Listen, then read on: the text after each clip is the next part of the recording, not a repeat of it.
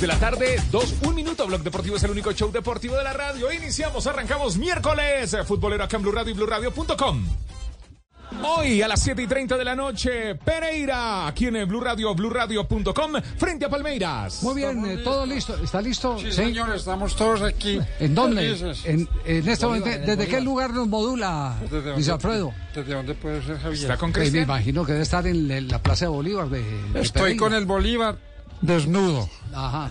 Sí, señor, pero no veo a Cristian por acá que me habían dicho Sí, que- Javier, aquí que- estoy. Que venía Sí, por acá. Haciendo un recorrido, eh, periplo por la ciudad de Pereira. Visitando al papá. Bueno, ya se han dado los primeros resultados de los cuartos de final de la Copa Libertadores eh, de América, así que vamos a repasarlos en este momento para entrar en contexto con el partido que hoy tendremos aquí en Blue Radio, acompañando al Deportivo Pereira, el único equipo vivo por Colombia en la Libertadores. Solo se ha jugado un partido, Javier, fue ayer. Bolívar de La Paz cayó de local frente a Internacional de Porto Alegre. Hoy serán dos partidos, Pereira frente a Palmeiras y Boca frente a Racing. Boca será local y mañana cerrarán esta eh, ronda de ida Fluminense frente a Olimpia en Brasil. Muy bien, más adelante tendremos al técnico del Deportivo Pereira porque hay otro juego que llama poderosamente la atención. No es por Copa, es por Liga, Sí. no es por clasificación, pero es eh, de urgencia. El Junior de Barranquilla frente al América de Cali. Ya- 8 y 30 de la Sí, noche. ya, ya Junior hizo, hizo su respectiva intervención quirúrgica. ¿Cierto? Ya, eh, descabezó Ya a- al técnico. El que está hoy en la palestra es, Es el técnico del América de Cali, Lucas. Lucas González, exactamente. Ojalá le vaya bien hoy, no, Nanay Lucas.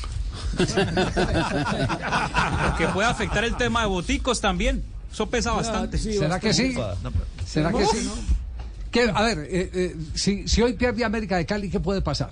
Juanca, ¿qué, qué dicen sus fuentes ahí en la ciudad de Cali? No, quedaría prácticamente condicionado eh, al próximo partido. eh, si no logra un resultado frente a Santa Fe, que es el próximo domingo, ya prácticamente dar por terminado ese ciclo, porque es que no solamente es el tema de la nómina que le armaron que hasta ahora no ha podido dar fruto, sino que también eh, tiene al- alguna molestia la junta directiva a lo que ellos llaman que deje de inventar, dice. Eh, el otro día le escuché a Tulio decir que arme lo que lo que puede, Que haga la no fácil. invente. No, sí, que no Que haga la fácil, eso digo. Sí. Pero ojo, ojo que ese tema político No también pesa improvisar. ¿Y bastante. cuál, cuál, a ver, eh, Tulio, ¿y cuál es la fácil? La fácil ¿Cuál es que? Ajá. poner a, es- a cada quien en el lugar que corresponde, es decir, Correcto, así es, como dice el doctor Mao. Correcto. sí, Así es. no, Así no es. poner a Portilla defensor eh, No, que no central. se ponga a inventar. Ni a Leis de lateral, Correcto. Ya, exactamente. Cada uno ni a Velasco de central. Exactamente. es, es cier- es cierto, Javier. Falta Soto de pero Yo, yo creo que esa nómina, la plantilla del América, a mí me parece que se quedó corta del medio del campo hacia atrás. Yo creo que eh, se entusiasmaron porque, porque los nombres más llamativos en un equipo de fútbol para la gente son los que están del medio del campo hacia adelante. Es decir, usted lo que sostiene es que está mal armado el equipo. Sí, claro, claro, Sí. atrás no tiene nada. Ajá. Atrás no tiene. Sí. Por lo ¿Qué menos le faltó un central de más, profe. Acuérdense que No, salió pero Ryan además, Córdoba pero y el no, equipo pero de no- y no solamente un central, sino un par de defensas de, de- de más categoría, de mejor técnica, de más prestancia. Tiene defensores. Qué raro el, el profe Castel pidiendo defensores para armar un buen equipo.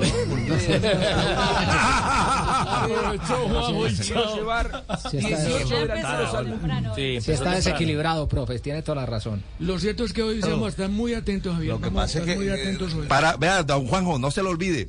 Para atacar más hay que defenderse mejor. No se lo olvide. ¿Quién? ¿De quién es suya? No. Si usted no se defiende mejor, no se defiende bien, no ataca bien. Y no ataca más. Porque cada vez que, que pierde la pelota, equipo defensivo y usted quiere ser un equipo ofensivo, tener el equipo en postura ofensiva para permanecer allá arriba, bueno, tiene que tener muy buenos defensores. Sí. Eh, Lo- lo- ce- cerebro. to- todo, to- to- todo, lo, todo lo que todo lo que se diga eh, todo lo que se diga en este momento puede resultar especulación. Pero estoy en capacidad de decirles que el América de Cali viene ya pensando en un plan B. Upa. en un plan B. ¿De técnico? sí está Sí, pensando en un plan B. Y puede ser esta noche si no se da el resultado es decir Juanca es optimista diciendo que sea el próximo Pero, domingo don Javi, eh, Sí. eso es el resultado así solo el resultado, porque yo creo que las formas pueden, pueden incidir mucho. Es Sí. decir, sí, una derrota pequeña, ju- jugando un buen partido. Es decir, cómo se logra, se- cómo se da esa derrota, yo creo que también le puede dar cierta vida a, a Lucas González, diría yo, no sé.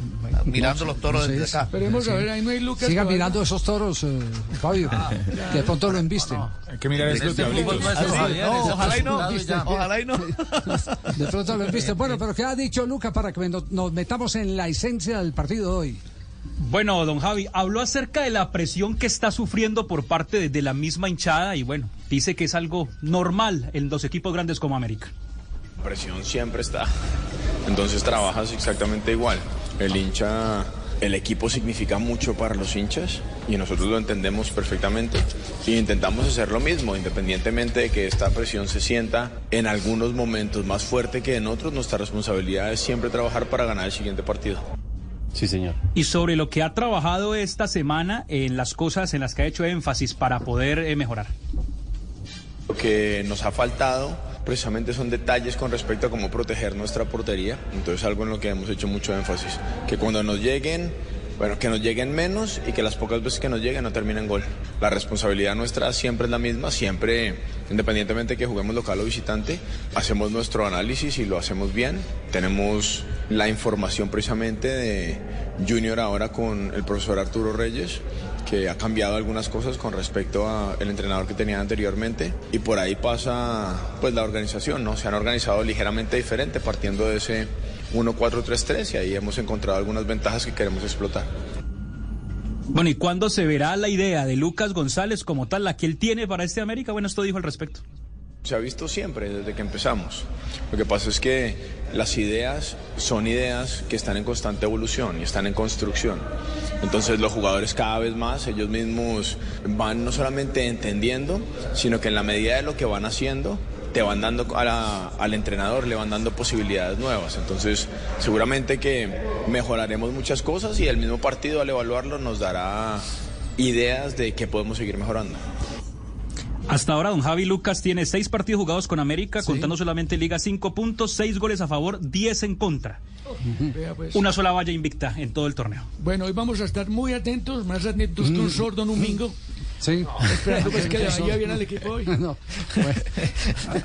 Javier, yo creo que yo a mí a mí me a mí me, me gustaría ver esa idea de Lucas que se desarrollara y que aparecieran los resultados porque al final la gente confía en el resultado, el directivo respalda si hay resultados, etcétera, todo. y hay más tranquilidad, ok.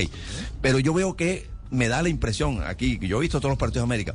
Primero a- hay un punto de osadía agradable, eh, estimulador, pero desordenado todavía. Y yo veo al equipo América queriendo hacer todo de una vez por todas. O sea, el, el concepto de, de salir jugando, de intercambiar posiciones, de que cualquiera puede jugar por adentro, puede jugar por afuera, de pronto te quedas con tres defensores, uno de esos es mediocampista. Que, es decir, esas cosas que pueden enriquecer a un equipo e inclusive pueden enriquecer al futbolista colombiano, me parece que se las está queriendo meter todas de una vez a los jugadores y siento que el, el jugador está en el afán de complacer al entrenador y de disfrutar estas cosas novedosas para ellos y se está volviendo algo desordenado, muy caótico, eh, entre otras cosas, el, el equipo de América. Es mi- mi aprenden y usted lo sabe que aprenden y obedecen más fácil los jugadores chicos, no los jugadores grandes. Puede ser también. También es Sí, cierto. sí. O- Y, también el, el legado, Javier, que recibe un técnico, una cosa es recibir el equipo de Lionel y querer jugar a una propuesta similar, otra cosa es recibir otro equipo con otros jugadores y Guimaraes. querer jugar no a lo que venía jugando. Sí, sí, a mí, a mí, a mí ese equipo, a mí ese equipo me gusta, Javi. ¿Qué, le gusta qué? ¿La América? Sí, sí, ese equipo, Sí. el equipo juega ahí, bien. ahí. Juega bien, papito. Yo le he hecho seguimiento en los últimos Ah, días. Ah, sí. Eh, Pienso que hay que hacer unos ajustes. No me diga, usted es el plan B. Eh, papito, no, yo solamente estoy diciendo, Ah, ya, estoy ya. eh, opinando, Ah, papito. ya, ya, ya. ¡Qué coincidencia! Eh, habría que hacerle unos, ¿no? unos, unos pequeños ajustes, papito, aquí y allá del puente para allá, Juanchito. ¿Cuáles, cuáles? Eh, papito, eh, esos ajustes se los podría hacer, eh, yo qué te digo. Mm, ah, ¿Será que lo digo, Javier? Guillermo Ortiz para el traje que les queda. De pronto hacerle algún, un ceñimiento, un ceñimiento, hacerle un ceñimiento en la parte táctica, yo y en la parte física también, papito. Eh, sería importante, Bueno. pero me encanta, me encanta ese equipo, No sé, Javier. yo, yo, yo comparto la teoría del profe Javier Castel. Eh, Va a ser un desperdicio el, el que salga un hombre con las ideas de Lucas Jaramillo, pero también es una, es una realidad. La realidad es eh, el que esta vez eh, el reto era demasiado grande para alguien sin mucha experiencia o sin nada de experiencia en el manejo de grandes figuras. Ese es, el, ese es el, el gran tema. Es decir, le pasó lo del piloto de la avioneta que le dieron un 747 y ¿Y no pudo? no, no pudo. Mejor ser cola ratón que cabeza. No, no, no, porque te- te- tiene que hacer todo el proceso, ir volando poco a poco. Ir, bueno. Pero Don eh, Javi. algunos pensarán distinto. El piloto, el piloto automático. Pero a mí, a mí, a mí, yo estoy de acuerdo Eso con la Castel. Eh, yo estoy de acuerdo con Castel, es un hombre que tiene cosas muy valiosas. Yo lo tendría en mi equipo y se lo voy a decir así tajantemente, lo tendría como mi asistente de lujo. Si yo fuera un técnico veterano de recorrido.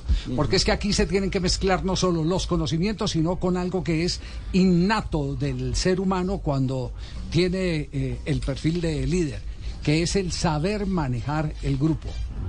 ¿Cuántos técnicos con menos táctica han tenido la oportunidad de salir campeones? Claro. Y para muestra un botón, aquí estuvo Millonarios, Pastoriza, a punta de asado sacó a Millonarios campeón.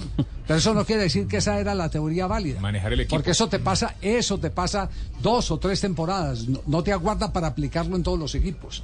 Y hay técnicos que han llegado con el librito bien aceitado, con unos conceptos futbolísticos de avanzada. De Y no tienen, y no tienen el, el- el- el trabajo de, de grupo, el valor de, de poder convencer de lo que quieren a los jugadores y terminan fracasando por mucho, por mucho que tengan en el acumulado de materia de Javi, sabiduría.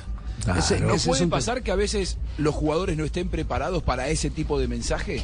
Digo, por ahí, eh, Lucas es una clase de entrenador que el mercado colombiano a nivel local no está acostumbrado a, tener o a escuchar o a tenerle la paciencia, ¿no? Que hay que tenerle porque viene con conceptos revolucionarios. Sí, no, no, no, es que es- por naturaleza eso se da en los jugadores eh, veteranos. Por eso el otro día le ponía el ejemplo de Estudiantes de La Plata. Estudiantes de La Plata se hace equipo grande a nivel continental y a nivel mundial y llega a ganar un título del mundo cuando eh, llega alguien y dice, no, vamos a jugar con todos los de tercera porque lo que yo quiero aplicar solo le puede entrar a los que tengan una dosis de humildad, de inexperiencia, entre otras cosas. Pero también de talento. Pero, pero, pero que tengan también eh, algo de talento, seguro. Ahí, Claro, si no- claro, porque sí, no podemos, claro. no No podemos plasmar. del talento, por ejemplo, de, la Bruja Verón, Obvio, que lo vimos aquí en Colombia jugando con el Junior de Barranquilla. Entonces, entonces hay cosas que se hacen eh, en ese sentido mucho más fácil con eh, los jugadores eh, más jóvenes. Eh, los menos eh, rebeldes, los que tienen menos títulos. Y atléticamente más dispuestos. Y, y eso requiere mayor tiempo de trabajo. Mucho Sí, más claro, trabajo que claro, que el más otro. y los que ya están Seguro. no están dispuestos a hacer no, a no, todo no, ese no, tiempo. no, ya hay una zona de confort que es muy difícil desmontar. ya- ya vivieron eso. sí.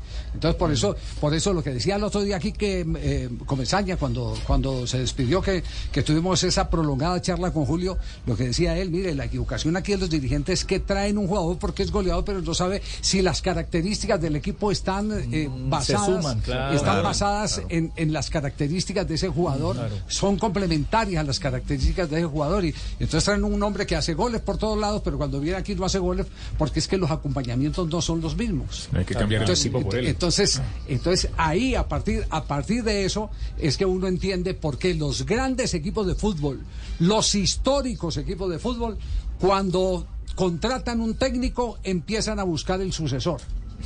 Cuando lo contratan, empiezan a buscar el sucesor. Y el sucesor tiene que ser un hombre que tenga eh, características para administrar lo que se tiene en ese momento en nómina. Entonces no vamos a poner aquí un hombre que juegue hombre a hombre, eh, como era en aquella época de los años 80, no lo vamos a poner a que, a que venga a dirigir un equipo que, que haga zona. Eso no quiere decir que eh, se presenten excepciones, claro que se presentó excepción. Eh, Mujica fue campeón con Nacional de Montevideo, el técnico de Millonarios en una época fue campeón con Nacional de Montevideo jugando hombre a hombre, lo que nunca jugaron los uruguayos, y fue campeón del mundo. Es una excepción a la regla. Y vino a jugar zona con el cuadro Zona. de Deportes Tolima. Tolima, claro. Juan Martín. Con Juan Martín Mujica. Esas son eh, excepciones. Pero, pero aquí, eh, y había tiempo para eso, un año largo. Pero aquí no hay tiempo para nada. Aquí hay, ya en cinco, en cinco fechas, ¿cuántos técnicos tenemos de capitán? Ya van cinco. Cinco, Cinco en siete fechas. En seis fechas. En seis fechas. O sea, casi uno fechas, por fecha. Casi uno Sí. por fecha. Suárez, Suárez, claro. Alberto Suárez, Suárez Mario. García, Bolillo Gómez, Chico, Néstor Cravioto y ahora Pompilio Páez. La. Lo triste de eso es que Me al que nunca echan es al técnico, perdón, al eh, eh, directivo que contrata al técnico. De nunca. Equivocadamente. Él nunca pierde. Ese no, porque, porque esa es la realidad. imposible, Javi. El juicio tendría que hacerse a partir de quién eligió el técnico. ¿Era el técnico ideal para este equipo? Estamos ¿Bajo armando, qué parámetros? Estamos armando un equipo para, para, para que las características, las ideas futbolísticas de este técnico tengan aplicación y nos Sí, el garantice el comité de éxito. fútbol. Es imposible eso, Javi. No, y, Imposible. y- y lo peor, y lo peor, Javi, solo. Sí, lo, sí, tú lo peor es que los directivos. Solo contra los espejos. Sí, señor. Yo ponía cuatro espejos y mandaba los cuatro. Es imposible, por acá también es imposible, señor. Javi, esa vaina. Bueno, pero ¿qué ha dicho la gente de Junior frente al partido? Sí, también habló Arturo Reyes, que ya empezó a hacer cambios en esta nómina, sacó de la convocatoria a dos hombres muy resistidos por la afición, como son Freddy Nestroza y Didier Moreno, no fueron convocados para este partido. Bueno, pero dice Di- eh, Arturo que estamos trabajando para mejorar la parte ofensiva, que es la deuda que tiene el equipo. Tenemos un trabajo grande que hacer. Este es un equipo que desde la organización defensiva tiene un muy buen trabajo, diría yo. Los números no mienten. Este equipo ha marcado un solo gol y entonces la tarea nuestra desde que llegamos está clara, que es mejorar un poco la elaboración, que sea un equipo mucho más profundo, que haga muchos movimientos hacia el arco, con balón y sin balón, al espacio y, estamos trabajando en ese aspecto y esperamos que poco a poco el equipo vaya tomando la idea.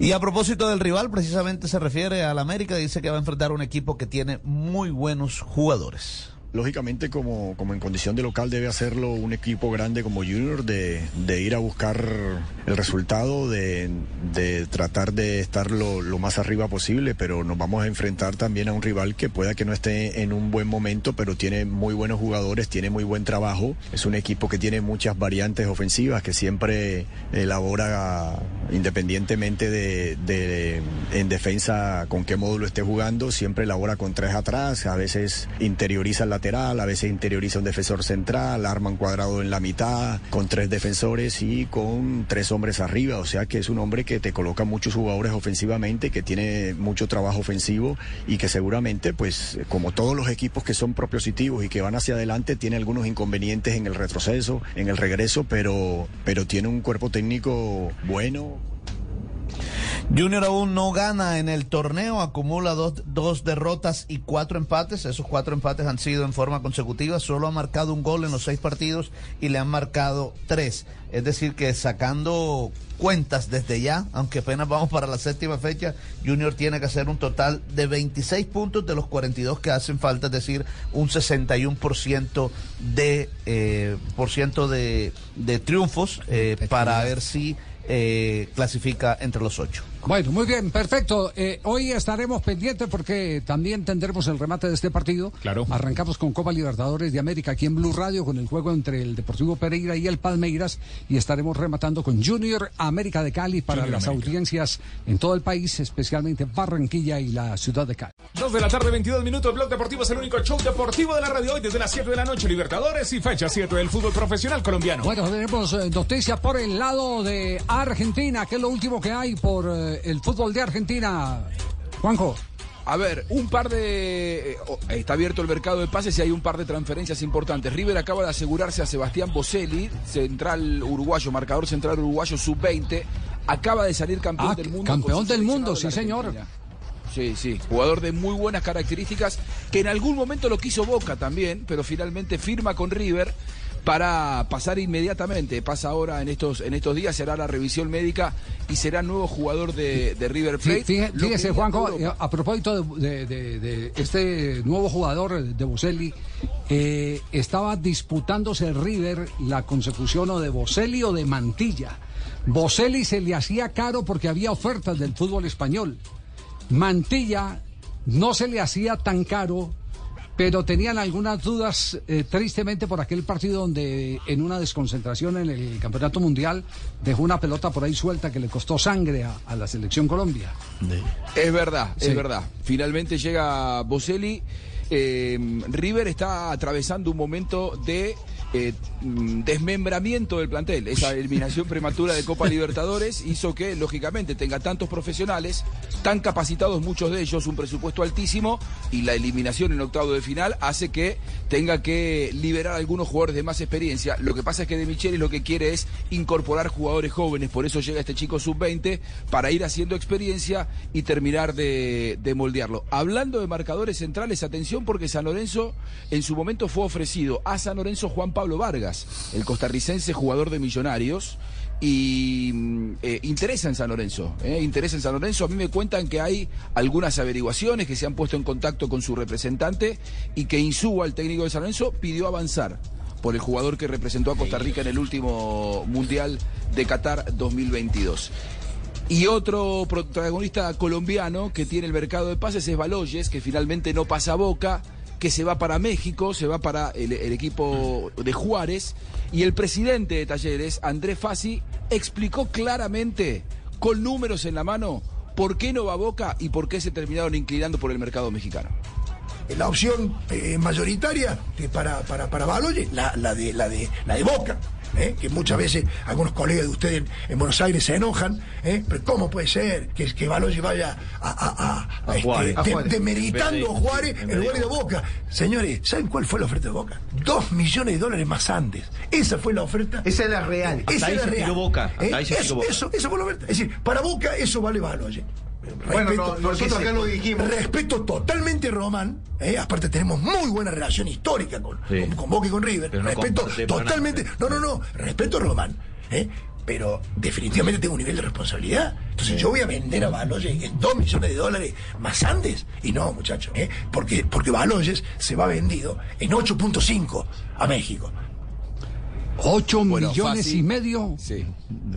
Ocho y medio eh, es vendido al fútbol mexicano. Fassi es el que está impulsando o el que intenta impulsar eh, la propagación de sociedades anónimas en el fútbol argentino. De hecho, él viene de un modelo mexicano. Entonces, políticamente no es un dirigente que sea demasiado querido por, por sus pares. Yo les diría que ese modelo no es tanto el que quiere Riquelme, más allá de que él aquí diga, tengo una muy buena relación con Román, probablemente la tengan, pero tienen ideas sobre cómo administrar sus clubes absolutamente opuestas, independientemente de que eh, esos dos millones ante los ocho y medio que ofrecía Juárez y son realmente irrisorios. Probablemente le interesaba más a Baloyes jugar en Boca que en Juárez. Pero el tema es que los mexicanos pagan cuatro veces más, por lo tanto era imposible hacer esa operación. Bueno, queda claro Yo le entonces. tengo la solución, ¿Solución para a la qué? ronquera, mi querido ¿Para qué? Javier. ¿Para Yo qué? me llamo Eustacio, tengo 92 años, yo fui el que puse a jugar a Pipe Pardo en Europa. Habla más claro que Juanjo. Eso da por trasnochar. Por no, No, por trasnochar, no. Y por ir al estadio a apoyar a un equipo porque él es partista, un equipito pequeño para nacer. No. Se va a hacer la No, no. camisa, la matarratón y también la media con No, que no, Palermo le marcó gol a San Lorenzo y me va a decir mentiroso. Lo va a poner No, el sereno durante tres días, se lo va a tomar dos copitas de ellas y le va a quitar todo. Haga o no haga, el purgante vale lo mismo, mi querido amigo. Lo. Y eso es bueno para la ronquera de Eso es bueno para la ronquera, dejar de joder por El obelisco a estas horas de la noche. Mi querido amigo. El purgante es bueno porque no le dan ganas de toser. Ay, no. Bueno, muy bien, perfecto. Estamos aquí en Blog Deportivo a esta hora para continuar nuestro eh, recorrido porque eh, tenemos que hablar de la salida de- del sexto técnico. Sexto. Sexto en, sexta- en tec- seis fechas. En, en seis fechas. Siete, ya somos. Siete sí, porque siete fue por la séptima. No se ha jugado toda la sí, parte de la Sí, séptima. sí, sí. Recordemos, Fabio, lo- usted que los tenía ahí anotados, los Sí, mire, el primero fue Alberto Suárez con Envigado, Mario García, el mexicano con Chicó, Bolillo Gómez con el Junior de Barranquilla, Tres. Néstor Cravioto con el Huila y ahora Pompilio Páez con Jaguares. cinco. Qué profesión esa, profesión riesgo, ¿eh? Con la maleta detrás de la puerta. Eh, sí, sí, sí, sí. Durísima. Y los mismos directivos siempre, ¿no? Sí. Sí, Eso no, no. Nadie asume responsabilidades. Eso no cambia. La, la pregunta es, ¿era el técnico ideal Pompilio? Uno se pregunta. Como se preguntan en Barranquilla, ¿era el técnico ideal? eh, Arturo, eh, Bolillo, Bolillo. Bolillo. ¿Eh? Y ahora ¿Era el técnico ideal Cravioto? Bueno, Cravioto venía desde hace, Era el desde hace técnico rato. ideal, Había hecho Lucas. proceso. Esa sí, buena pregunta. Sí, sí. Esa sí, buena pregunta. No. Usted dijo que sí. Sí. Ser primero tiene sus méritos, porque yo fui el primero que Sí, usted en la fecha sí. Yo propondría un enroque. Un enroque es pasar, por ejemplo, yo a ser junior, eh, Bolillo pasar a ser Envigado. Hacer un enroque porque pues, no nos pueden contratar ahora, sería interesante, ¿no? Ah, sí, buena, Sí, buena buena idea, propuesta, venga, buena venga. propuesta. Canje de técnicos, Sí. canje de técnicos, sí. Permuta de Eh, venga usted técnicos, para sí. acá, váyase para allá, eh, sí, sí, sí, eso es una buena solución. No, yo sí, yo sí no estoy de acuerdo. Yo, ¿Por qué? Que traigan nuevos. Que saquen eso. Sí, sí, Que que saquen. Sí, sí, mismo, yo- No, entonces usted es el plan B, entonces. Eh, ya vamos llegando. lo decía, lo decía el, el filósofo Freirín Nietzsche. ¿Qué dijo? Ya vamos llegando. Me estoy acercando. De puente para allá, Juan. No, es yo, el un grupo gran Nietzsche. filósofo. No, no. Gran filósofo, papito. qué horror, qué horror. Bueno, ¿qué dijo Pompilio Páez en la rueda de prensa después de la derrota de local frente al Unión Magdalena? Escuchemos al técnico saliente, al quinto que pierde el puesto en el torneo colombiano. Vine porque yo quería dirigir, no por dinero. Y me duele, digamos, lo que le está sucediendo a Jaguares. Me duele, digamos, por el sueño, digamos, que, que uno tiene. Yo sabía a qué me exponía, pero hay que asumirlos, hay que asumirlos. Yo pienso que este equipo, por ejemplo, en lo macro, en una idea futbolística de cómo defenderse, digamos, un equipo con una relación de líneas corto para atacar y para defender, hoy eso no lo vi realmente. Entonces, es muy complicado, digamos, en vez de subir el rendimiento, lo estamos es perdiendo y con muchos problemas de lesión, de gestión desde el primer partido con Meléndez, luego con Kleima, luego la expulsión de Páez, se lesiona Pérez, se lesiona Faber, ahora se lesiona otra vez Elvis. Seguramente nosotros también tenemos que ver con esa, con esa situación o puede ser una carga emocional que está viviendo esto, ¿cierto? Entonces yo veo la situación muy complicada o puede ser también que yo soy el que, el que estreso a los jugadores porque la clase de fútbol que yo quiero jugar es con la disposición de la pelota, el juego de ubicación, un equipo moderno que apriete en todos los sectores de la cancha, pero que respete la pelota y, y hoy me frustra eso porque en otros partidos me lo mostraron y y hoy no se pudo mostrar. La verdad yo no quiero seguir, porque a mí me gusta, a mí me gusta ganar y entiendo el esfuerzo que hace Jaguares, que hace su presidente, su junta directiva. Yo creo que a futuro tienen una linda sede. Eso me ilusionaba mucho a mí, digamos, porque tenía donde entrenar. Yo me considero entrenador más que todo y quiero aportarle al fútbol colombiano, en este caso a Jaguares, de lo poco o lo mucho de mi recorrido con mi cuerpo técnico, aportarle al fútbol colombiano a, a jugadores jóvenes. Jaguares en este momento no tiene un equipo, tiene un equipo de, de muchos jugadores experimentados, pero pueden hacer un, un gran proyecto. O sea, van por muy buen camino. Lo siento mucho, digamos, porque no sumamos los puntos que debíamos sumar. Pero hoy no supimos, no supimos eh, entre todos gestionar este partido, que era un partido que de pronto había que aguantarlo. Este era un partido que el que cometiera un error y el otro se lo capitalizara, el otro equipo se iba a desesperar por lo que están viviendo. El fútbol es así. Yo como profesional me voy con la cabeza arriba una nueva familia, no se pudo, siete partidos, hubiera querido estar aquí mucho tiempo, pero creo que esto no tiene vuelta de hoja, yo creo que tiene que traer a otra persona con otra, digamos, mentalidad, porque con lo, lo que yo quiero, que mi equipo, equipo exprese en la cancha, estamos muy lejos, estamos muy lejos de, muy lejos de ello. Lógicamente esto no es de la noche a la mañana, pero en ese sentido yo me siento muy incómodo, entonces es mejor, eh, digamos, que venga otra persona con otras ideas y que le dé la vuelta a esta situación. No, ese diagnóstico grave, pero para el plantel de jugadores, Castel. Es decir, él se va porque los jugadores, eh, en vez de crecer, decrecieron. Le mostraron en un momento y ya no. Eh, Exacto, y, eso, y eso quiere decir que no hay un nivel de compromiso serio. Hay involución. Sí, es involución. ¿Cuántos Ahora, técnicos, eh, cuántos técnicos han tomado la posición de, de, de Pompilio Páez? Es decir, Suárez fue el primero Tres. que salió, ¿cierto? Sí, sí. Pero, pero salió porque lo, porque lo fueron. Lo cesaron. Sí, Lo cesaron.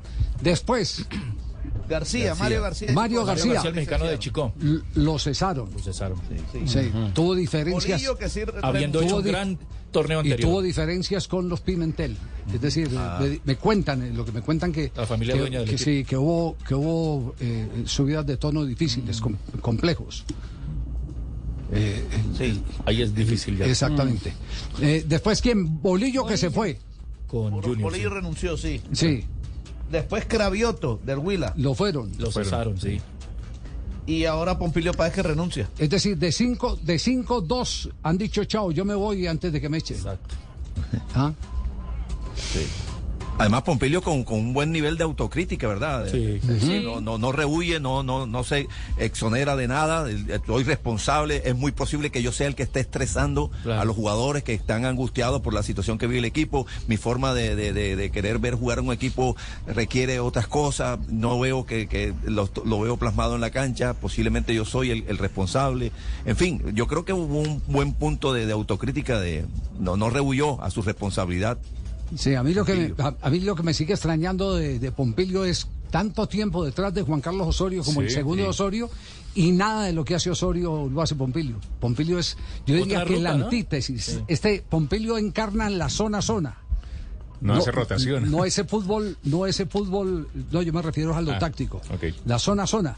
No, eh, no es, no es un fútbol siquiera parecido al, al de Juan Carlos Osorio.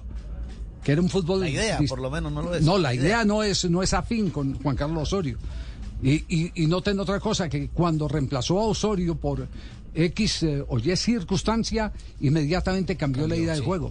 El Nacional lo hizo. Entonces, ¿cómo puede estar uno detrás de un técnico tanto tiempo y, y no eh, compartir la idea? ¿O de- qué le aporta ese segundo al primero? Cuidando el bolsillo. No, pues, no, tiene- buen tiene que Sancho, ser, tiene que buen ser. Sancho. Cuidando el bolsillo. Tiene que ser, no, tiene que ser, tiene que ser eso, que, que, que, el, el tema era tema de, de, de- de empleo. de camello. Yo quiero tener el, el empleo. Porque mínimo uno si juega con Juan Carlos Osorio eh, tiene que tener una manera distinta de jugar. Tres en el fondo, este juega cuatro, salidas largas con cambio de sector, este le toca, el- eh, le gusta el pase eh, acompañando en corto, sumando líneas. Entonces no, no, yo, uno no, uno no entiende. La verdad uno no entiende. Pero bueno. Mire Javier Amaral, Amaral, el, el actual técnico de Nacional, Autori. también era asistente de Autori, Autori tenía una idea y a- a- por lo menos en el discurso da la sensación de que Amaral se desmarcó un No. poco de algunas, de la mayoría de cosas. ¿Eso es cierto, Amaral? No, no, no. no. Eh, no, no, no, no, No. no, estoy de acuerdo con, con, el, No. con el señor Pastel. Castel. Castel, Castel. Pastel, Pastel, Pas- Pastel vê o futebol de outra moda, de outra, de outra maneira, tá vendo? Tá vendo? Mas acredito que eh, eh, com, com o maestro, com, el, com, el, com meu papá, o Tori, hacemos coisas bem e projetar juventude, tá vendo? Sí. ¿Está bien? Y le voy a decir a mi papá que es pastel sigue dando madera. Yo estoy de acuerdo con Castel porque Amaral lo primero que dijo cuando eh, se presentó en conferencia de prensa fue tenemos que lograr una evolución de lo que se venía haciendo con Autori. Por lo tanto, él lo primero que hizo usted, señor Amaral, fue desmarcarse de su padre, de su patrón. No, no, no, no. El padre enseñó a reír dormido. No, pero, a ver, pero no necesariamente uno, uno eh, por evolucionar. eh, a ver, eh, quiere, quiere decir que se desmarque. Uno a, a lo mejor le, pasa, da, dijo, eh, le da un agregado, ¿no? Eh, Es decir, Sí. vamos, vamos, lo que acaba de decir, eh, lo que, que acaba de decir eh, eh, eh, Reyes, el técnico del Junior de Barranquilla. A este equipo le hacen pocos goles. Pero hace muy pocos goles el Junior. Entonces vamos a trabajar en lo que nos está haciendo falta. En. Entonces esa es la evolución que ahora tiene que tener Junior de Barranquilla. Ya tiene la cuota inicial de una defensa bien armada, entonces ahora lo que va a proponer es un fútbol mucho eh, más efectivo a nivel de ataque. Y, y esos son complementos. Lo, lo de Reyes no nos dio tiempo de, de analizarlo después de que él habló porque vino otra voz. Sí. Pero en el momento cuando yo lo escuché a Reyes, lo que interpreté fue una crítica abierta al trabajo de Bolillo Gómez. Dijo, este equipo se defiende mal, pero no le hace un gol a nadie. Y no es algo no, defiende "Es bien, él no está el diciendo- trabajo de un colega. No, No, no, él dijo que se defendía bien. Que se no defendía bien. Bueno, sí, está bien, pero tenemos que intensificar los trabajos ofensivos porque le falta el Ah, movimiento, bueno, falta sí, eso, falta son- otro. Bueno, son los complementos. Pero además, además, él ha dicho incluso en otras oportunidades que eh, el trabajo que él llega a hacer es continuar con las bases que dejó el técnico anterior. Lo, lo, lo ha manifestado. Está bien, en sí, bueno, está No, bien. pero, pero, pero Amaral, tuvo Amaral cierto sí fue. Un poco más crítico, incluso cuando asumió la dirección técnica, incluso criticó la forma de jugar de Nacional. No, esa forma de jugar que no, no, no atacábamos, que no sé qué, yo voy a atacar, voy a darle más fútbol al equipo. Es decir, yo, Se yo desmarcó, sentí se que había una Amaral. crítica, una No crítica hacia, hacia la Olvídate, manera de es jugar. simpático. Y respaldó a los Amaral, hombres yo de ya lo conozco. trayectoria. Usted, usted se ríe y dice las cosas. Usted se ríe detrás de esa sonrisita, Sí. No, dice no, las cosas y critica a su padre. No, no, no, no critico, padre, no critico. Você poderia dizer que el muchacho que tienen ahí, eh, Juan Pablo, habla igual al papá o dice las cosas del papá. No, no necesariamente. Buen argumento. Pa- papá tiene mucho humor. No quiere decir que el muchacho no tenga humor. Está Muchas bien, gracias, está bien. no- no aclaro que oscurece. Eh, Sí, sí. Javier, Javier, dígale, don Javier, ¿me escucha? Sí, sí. Dígale a Juanjo que pase por la casa para darle un, un remedio para la ronquera. Para la ronquera, Sí, sí. señor. No. Sí, señor. Ahí la tengo. Lo está buscando Juanjo, hace 30 pasate que años. vos vivís Sí, sí, cerquita. Me, me acaban, me acaban de escribir desde Neiva, dice, la salida de Cravioto estaba sentenciada. La salida de Cravioto eh, se obedece a la mala relación con Jorge Luis Cartagena, eh, entre paréntesis, ecuatoriano, el gerente deportivo y persona de confianza de los propietarios de Independiente del Valle, que son los mismos dueños del Atlético Huila. Eh, y me dicen que tenía muy buena relación Cravioto con los jugadores, de que con los jugadores eh, armonizaba bien, pero sí. con el gerente no. ¿Y en todo el proceso qué? No, pues eh, eh, eh, son los dueños los que toman las decisiones. como, eh, como dice el refrán, y al alcalde, ¿quién los ronda? ¿Quién, quién echa, ¿Quién echa a los dueños cuando se equivocan? Nadie. El que Nadie tiene los plata, echa. el que tiene plata marranea, dice Sí, sí, sí. vulgarmente. Tenemos las 2 de la tarde, 41 minutos. Estamos en Blog Deportivo hasta ahora. Ah, Esta llamada es de Brasil. llama? Ya íbamos a ir a comerciales. ¿Aló? Sí, Boa tarde. Sí, esta, esta es de Brasil. Sí, ¿quién habla? Autori. Boa, boa tarde, como vai você? Bien, bien, vos. Ah, mira. Estou ¿Llama a hacer algún reclamo o qué? Pues, Porque nos sorprende la llamada. Me dicen que están castigando mucho a mi técnico que dejé Nacional. Ajá. No, No, vou no. conseguir, não vou conseguir tal coisa. Ajá. Sobretudo dos jornalistas que tem você, Sí. o jornalista Pastela e jornalista Broncaglia. Não vou conseguir. Eu- Ahora es eu- Roncaglia. Calia es mi apellido. Bronca, estoy pensando, estoy pensando arreglar cosas como quieran. Uy.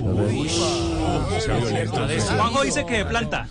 Se No, no pierda la calma. No pierda la Además, calma. No, no hay que técnico recurrir no, a la fuerza. no tiene problema, no tiene problema acá no Brasil. Inclusive si no puedo dirigir el fútbol, estaban llamando de Hollywood para hacer la voz de Toreto. A ver, a ver, pruebe, pruebe, pruebe, pruebe. A ver, a ver rápido y furioso, a ver, pruebe. Mira, mira, Toretto Sí, mira, mira, mira, mira, mira, rápido y furioso 8. Sí, rápido y furioso. Diga, diga como en la película, esto es Brasil. Esto es Brasil. No, le falta. A- Ama- Amaral, dele el tono a, a su patrón, dele el tono al patrón. es que me da risa. Me da risa. Diga, esto es Brasil. Esto es Brasil. Esto es Brasil. Amaral sí. Sí, sí, sí. Critíquelo con esa sonrisita. Autori, Autori, ya escuchó el tono donde es, ¿no? Sí. Ah, sí, sí, sí, sí. Uno, dos, tres. Esto es Brasil.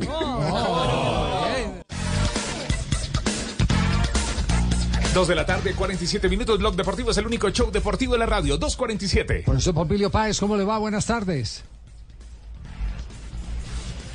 Hola, buenas tardes, Javier. Un saludo muy especial a todos ustedes. Lo mismo, profe. eh, eh, escuchamos con mucha atención eh, su declaración en la rueda de prensa y nos queda claro que usted sintió que el grupo en vez de, mejorar, desmejoró frente a los retos que se habían impuesto como meta. Eh, ¿Lo sintió solo en ese partido o ya venía detectando algo en entrenamientos? No, no, lo- la verdad, yo del grupo no tengo que decir nada en cuanto a los entrenamientos. Eh, un equipo muy disciplinado en la propuesta que nosotros eh, implementamos. Eh, ninguna queja, digamos, en la intensidad, en el juego, en lo que se hacían los entrenamientos, pero en los partidos, en los partidos era otra cuento. Eh, la verdad cometíamos demasiados errores. Eh, nosotros queremos disponer de la pelota. Eh, no encontramos esas líneas de pase. Queríamos jugar en largo y un equipo que no estaba diseñado para para ellos, sobre todo los partidos de, de visitante, los partidos de, local, habíamos hecho muy buen juego contra contra Patrio, eh, perdón, contra Chico y habíamos hecho un muy buen partido con Millonarios, eh, digamos con buen funcionamiento individual y colectivamente haciendo lo básico bien y algunos jugadores destacándose, pero el partido con Unión Magdalena sí, digamos, eh, lucimos descoordinados, eh, lucimos eh, sin, sin agresividad, sin marca, un poco cansados de pronto del partido con, con Pereira, pero eh, eso del funcionamiento es una cosa, pero sí hay una serie de factores que me llevó a tomar la decisión. Primero, por los resultados. Yo cuando llegué acá, eh, le hablé con el grupo y la idea mía era eh, pelear la entrada a los cuadrangulares. Y bueno, dejamos ir eh, puntos tan importantes como en Bogotá, contra Santa Fe en, la- en los últimos último minuto, en Medellín, ante Nacional. Puntos que, que son eh, en ese momento muy importantes para la confianza, digamos, del grupo. Eh, luego, pues hicimos buenas presentaciones de local, pero eh, los dos partidos de visitante donde acumulamos dos derrotas por 3-0 y el equipo lejos de, digamos, del nivel. Eh, eso en cuanto a la parte futbolística. Pero en cuanto a la parte, digamos, eh, del recorrido del equipo, tuvimos grandes inconvenientes que gestionar. El primer partido se, se Meléndez, que era prácticamente, por decir así, el titular en central derecho. Al siguiente partido juega Kleimar, muchacho joven en formación, también sale lesionado. Eh, nosotros dejamos o trajimos a un jugador como Páez, que había debutado en Envigado, pero que hacía años no estaba en el fútbol profesional. Eh, nos dio una mano en, eh, en su momento, lo expulsaron en, en Bucaramanga, luego, eh, luego entonces tuvo que jugar eh, un jugador como Anaya, volante medio centro, no el, el jugador idóneo en, en esa parte central porque no había más. En Pereira to- al final jugaron tres centrales zurdos, que eso en el mundo casi no se ve. Entonces mu- muchas lesiones, lesiones digamos de García que se lesionó en Barranquilla contra contra contra eh, Junior en partido amistoso, Villalobos que lo tenía digamos en, en carpeta por, por su condición estaba lesionado cuando yo llegué y luego en los entrenamientos tuvo una recaída, lo tuvieron que volver a, a- operar. Y ayer, digamos, eh, terminamos con 10 hombres por la, grave lesión que tuvo Duván Rodríguez. Yo dije, no, aquí yo tengo que dar un paso al costado. Este equipo, digamos, le suceden demasiadas cosas. Aparte del rendimiento futbolístico, es, debe venir otra persona con otra energía o con otra idea para que a ver eh, si, si, Jaguares eh, sale de la posición incómoda y tiene mejores resultados. Profe, por la tranquilidad y sobre todo por la claridad con que usted habló en la conferencia de prensa en el momento que hace la renuncia, eh, pareciera que ya la decisión lo hubiera tomado incluso tal vez antes del partido, dependiendo del resultado que se diera. ¿Así fue o fue una decisión que fue solamente tomada después del partido? No, no, no, no, no, no. Independiente del resultado, no, porque hay forma. El juego es, eh, es la dinámica de lo impensado. A veces suceden muchas situaciones y usted puede jugar un gran partido, un gran partido y perder, porque así es el fútbol. Pero nosotros no, un partido que, que nosotros lo que significaba, eh, nosotros ganando ese partido, eh, éramos quintos en ese momento, quintos y sin embargo lo dejamos escapar. Ese eh, mm, tenía una confianza enorme en lo que iba a suceder porque de local habíamos jugado bien, pero ya otra vez, digamos, jugamos como con esa presión de los de los resultados y, y entonces eh, realmente yo para estar en el banco ya la edad que yo tengo sufrí los partidos no no no no no veía esa respuesta importante no, eh, es mejor que es mejor que Jaguares llegue otra persona a ver si saca los ojalá saque los resultados y salgan adelante estos estos muchachos porque hay un buen grupo digamos con jugadores muy experimentados. Hay jugadores muy experimentados. Y últimamente para terminar eh, se lesionó Feiben Mercado que lo coloqué en dos tiempos en contra Pereira y, y- y contra Millonarios. Eh, se lesionó Pérez también eh, entonces demasiadas lesiones que tendrá que ver con el trabajo de nosotros para sí pero pero o sea todo cuesta arriba entonces yo creo que que debe llegar otra persona con, con otra otra propuesta y, ojalá que, que- que- que cambie tantas circunstancias negativas que que han rodeado si hablamos del arbitraje ayer era un penal para nosotros claro y, y no lo da el VAR se había podido cambiar el el rumbo del partido. Eh, al final, digamos, por el juego, jugó mejor Unión Magdalena, fue más, eh, eh, fue más prolijo con la pelota, eh, eh, tuvo mejor dinámica en ese sentido. Sin embargo, nosotros quedamos cinco situaciones de gol y no la pudimos embocar. Pompilio, una, una, una pregunta final eh, que, que es parte de la reflexión que hemos hecho aquí en el programa. Usted estuvo mucho tiempo con Juan Carlos Osorio, pero cuando le tocó como cabeza de grupo, eh, el modelo de juego ha sido distinto al de Osorio. ¿A usted le gusta más la zona? Da la impresión.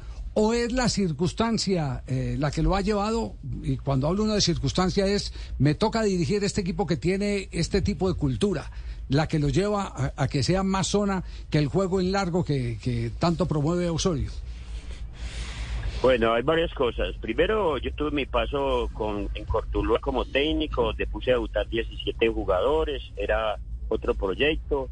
Luego, cuando Juan eh, se va para México, al Puebla, yo me, él me, da el equipo clasificado, me entrega el equipo clasificado en el 2011 y, y- y jugamos el el mata-mata con América Santa Fe Junior y, y yo fui su campeón, perdimos la final por penales con una buena propuesta, hicimos muy buenos partidos. Y eh, cuando me entregó él el último partido que hace, y lógicamente él dio el aval para que yo dirigiera ese partido contra mismo Millonarios, eh, pues lógicamente a mí me gusta atacar, pero indudablemente que yo veo más los partidos desde el punto de vista desde la zona y Carlos lo ve desde el hombre a hombre. Yo hago zona al hombre, hombre en la zona, perdón, hombre en la zona. Juan le gusta más el hombre a hombre, sobre todo en el inicio y salida de juego. Para mí son recorridos eh, mucho más largos. La zona, eh, pues hay un ahorro de cierta manera de energía, pero bueno, eso no, no es el caso. Sí me gusta, eh, ataco con de pronto con menos hombres, dependiendo del equipo que tenga, porque por Juan él, él es capaz de atacar con siete, ¿no? Y, y normalmente yo quiero atacar con cinco, pero cinco también para para defender, compensar el equipo de esa manera. Entonces hay unas diferencias indudablemente y depende también de los jugadores que uno tenga. Claro. Sí, sí, sí, sin ninguna duda. Pues muchas gracias, Pompelio. Eh, esperamos en el futuro, en una nueva oportunidad, que tenga mejor eh, fortuna. Eso sí hay que sufrir en todos, profe. Qué Eh, pena. eh, sí, sí, profe, si hay, si hay eh, algún remedio conocido, yo el único que conozco es el de Rujana cuando ascendió al Huila, que eso era azúcar y agua de eh, azúcar, agua de ruda y ruda regada en el vestuario. si usted No, cree, verdad, si usted sí, cree en eso. Demasiados problemas, demasiadas cosas, demasiados. Otro equipo, digamos, no pierde los dos partidos que perdimos contra Santa Fe, que pega Sí. la pelota uno de ellos, habilita Se nos perdió la comunicación con, con eh, Pompilio Páez, pero bueno, aclarado el tema, sí, le gusta Sí. más la zona. Es- Hay- Sí, sí. Él tiene más, tiene inclinación por la zona, bueno, y ha dado una explicación. Si, es, si es por Osorio, y ese era un tema con, con- con Osorio que era tema permanente de debate. De ir, Osorio puede, eh, le gusta atacar hasta con el utilero. Se manda hasta el utilero al cabezazo, sí, eso, eso es verdad. Y hay equipos que quedan desequilibrados, que es más o menos lo de Lucas González con América de Cali. Le encanta atacar mínimo con siete y queda desprotegido atrás. Eh, Porque el- además Javier, y en su momento lo dijimos, eh, en mi opinión no tenía buenos defensas en Nacional y tampoco tenía buenos defensas en, en. América. Eh, es que, insisto, eh, para, para ser súper ofensivo hay que tener muy buenos defensas, que sepan jugar en el mano a mano, que estén atentos. Que ganen mano a sepan mano, leer. claro. Materia prima. Claro. Que se, no, pero que sepan leer el partido, que tengan ese criterio de llegar a anticipar o no retroceder. Mucha atención, saltar profe. bien. O sea, hay que, hay que estar, hay que tener muy buenos defensas para tener ocho, nueve y hasta el utilero, como tú dices, Javier, atacando. No, hay Sí, que sí, tener sí. buenos defensas Sí, para sí. atacar. El utilero sabe por qué entra. bueno, ahí tiene, ahí tiene pues. eh, Pompi, pompi. eh, eh, hice una tarea, profe, que más adelante se la voy a compartir. Recuerda que en estos días en el programa estuvimos hablando de los eh, delanteros eh, volantes que terminaron convertidos en defensa. Yo pensé que esa historia era reciente, pero me releí otro libro eh, de Johan Cruyff este fin de semana y resulta que ese cuento viene desde el año de 1970 y era Rinus Mitchell, el que se encargó en el Ajax de convertir jugadores de ataque en defensores. Y la teoría, ¿sabe qué? Simple. Dice, lo más importante en el fútbol es el gol. Si yo tengo a un atacante que lo convierto en defensor, apenas termine su fase defensiva, ya sé que cuento con un delantero más. Claro. Ese, ese, es, es- Tengo ese ahorrito ahí. pero, eh, pero es básico. Dice, en cambio hay muchos que juegan con todos los del fondo simplemente para destruir, pero cuando se quedan con la pelota terminan encartados. Terminan saben cómo, encartados, claro. no saben cómo. Se hacen un No, nudo. no, desde atrás no son capaces de dar un buen pase. Tarea cumplida que le debía esa respuesta, Sí, profesor señor. Castel. Muy amable. La hizo Gracias. Javier, Don Castel no la hizo. Son las 3 de la tarde, 3 en punto. ¿Qué dice Trastel? 3 en punto. Vamos a la pausa. Gracias, gracias, Y claro. entonces, ¿Todavía el presidente de la Real Federación Española de Fútbol o no? No, no. ¿Qué se Todavía sabe? tiene puesto, Todavía mañana tiene va a ser puesto. la asamblea extraordinaria, Sí. eh, donde obviamente van a hablar y evaluar su condición. Él tiene que explicar lo que fue lo que pasó a todos los eh, miembros de la asamblea, pero La asamblea o allá, la asamblea son, eh, para, Sí. que, para que tengan en cuenta, equipo de fútbol, sindicato de jugadores, se- eh, representantes del fútbol sala, representantes del fútbol femenino, representantes del fútbol playa, representantes de los árbitros, esa es la asamblea. Es decir, eh, allá... Todos los actores. Todos Allá juntos. todos los actores. Ese es, ese es el modelo eh, que la FIFA ha declarado como ideal, El más de- sano. democrático. eh, Falta la hinchada nomás. Exactamente. Eh, eh, Real Federación Española de Fútbol. Real Federación Española de Fútbol. A mí me llama la atención que sigan el cargo, ¿eh? Que sigan el No, porque no lo han escuchado todavía y no. Pero no ha habido, pero ha habido reacción de, de Hermoso, la, la eh, delantera. Sí, que mira, Jenny beso. Hermoso puso en las redes sociales, se fue hace instantes y eso ya obviamente ha causado revuelo. Eh, seguramente de ocasiones en el mar, eh, puso una foto de su tatuaje en la pierna que dice lo siguiente, no hay verano sin beso. No hay verano sin beso. Pero es decir, que es un tatuaje que ya tenía. O se, o se lo acaba de hacer. no.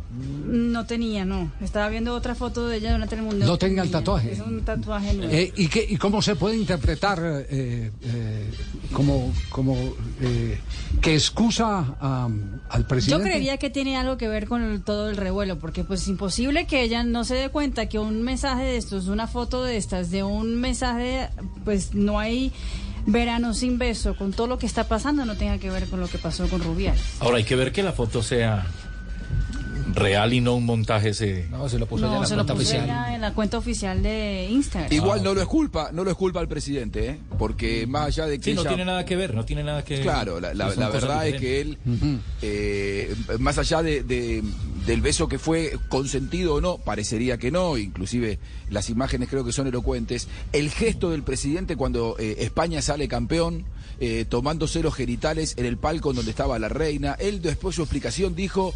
No pude manejar mis emociones. Si el presidente de la Real Federación Española de Fútbol no puede manejar sus emociones, bueno, eh, en, en todo caso que vaya a tratar de ver cómo encausa sus emociones, pero mientras tanto que deje el cargo, porque es, pe- es peligroso tener una persona que no puede controlar sus instintos por un resultado deportivo.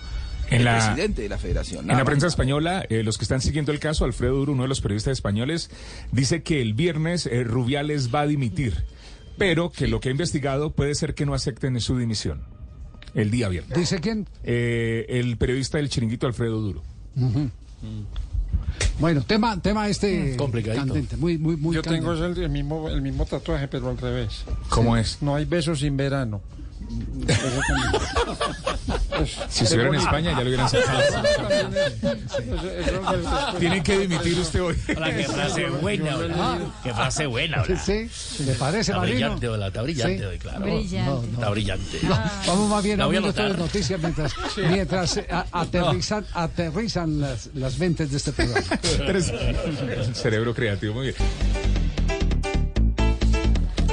Son las 3 de la tarde, 10 minutos. Continuamos con Blog Deportivo, el único show deportivo de la radio. Desde Bogotá, Colombia, Estudio 1 de Blue Radio en Caracol Televisión, eh, Blog Deportivo. Ruperto, tenemos hoy, va a ir al estadio a Boca Ahí Racing. estamos en Boca Racing. Sí. Oye, es increíble. Boca Junior, Boca Junior, gran campeón del balompié, que lleva en nuestro pecho esperanza, amor y fe.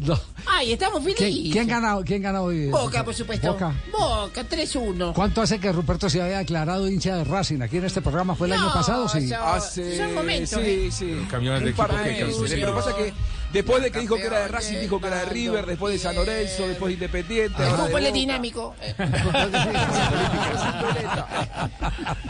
Favorito Boca en las Dinámica de lo. ¿Cómo están las apuestas? 1.90 paga por victoria de Boca contra 4.20 por la victoria de Racing. De Racing. ¿Y, y si es Sí, esa es que- la diferencia, Juanjo?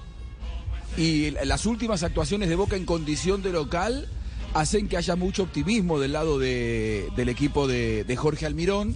Boca viene de hacer una muy buena presentación en, la presen- en el, en el primer partido de la Copa de la Liga.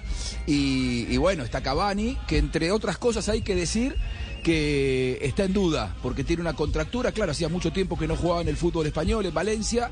Jugó un par de partidos seguidos en Boca y tiene una contractura, lo van a probar a, a último momento. ¿Y Pero Roger Martínez quedó habilitado o no? Roger Martínez está habilitado, sí señor. ¿Sí? Sí, señor. Roger Martínez está, está Que tenía una molestia para- para también, sí. Sí, tenía una, una molestia muscular. Recordemos también que el partido del fin de semana lo había terminado con una contractura, pero lo último que hay en Racing es que Roger Martínez, que ha sido la gran figura de Racing desde que, desde que llegó, no sé qué pasaba en México con Roger Martínez, pero aquí en la Argentina es un fenómeno. ¿eh? Los hinchas de Racing están encantados con, con Roger Martínez. Cuando entró en el partido pasado, o en realidad fue titular en el partido pasado de Copa contra Nacional, fue determinante para la Claro. clasificación. Desde ese momento lo tienen entre algodones y la información que tengo es que hoy Roger Martínez va desde, desde el arranque. Lo cierto es que escuchemos a los entrenadores. Jorge Almirón, eh, que dice que en el partido entre Boca y Racing, por ser un clásico, no hay favoritos. Es un clásico. La Copa Libertadores tiene, tiene otro condimento, de- otra energía. La gente lo, percibe así, nosotros lo sentimos diferente y no hay favoritos acá. Somos locales, lo importante es un buen partido aquí. Son 180 minutos que bueno, vamos a enfrentar a un buen equipo que intenta jugar bien también.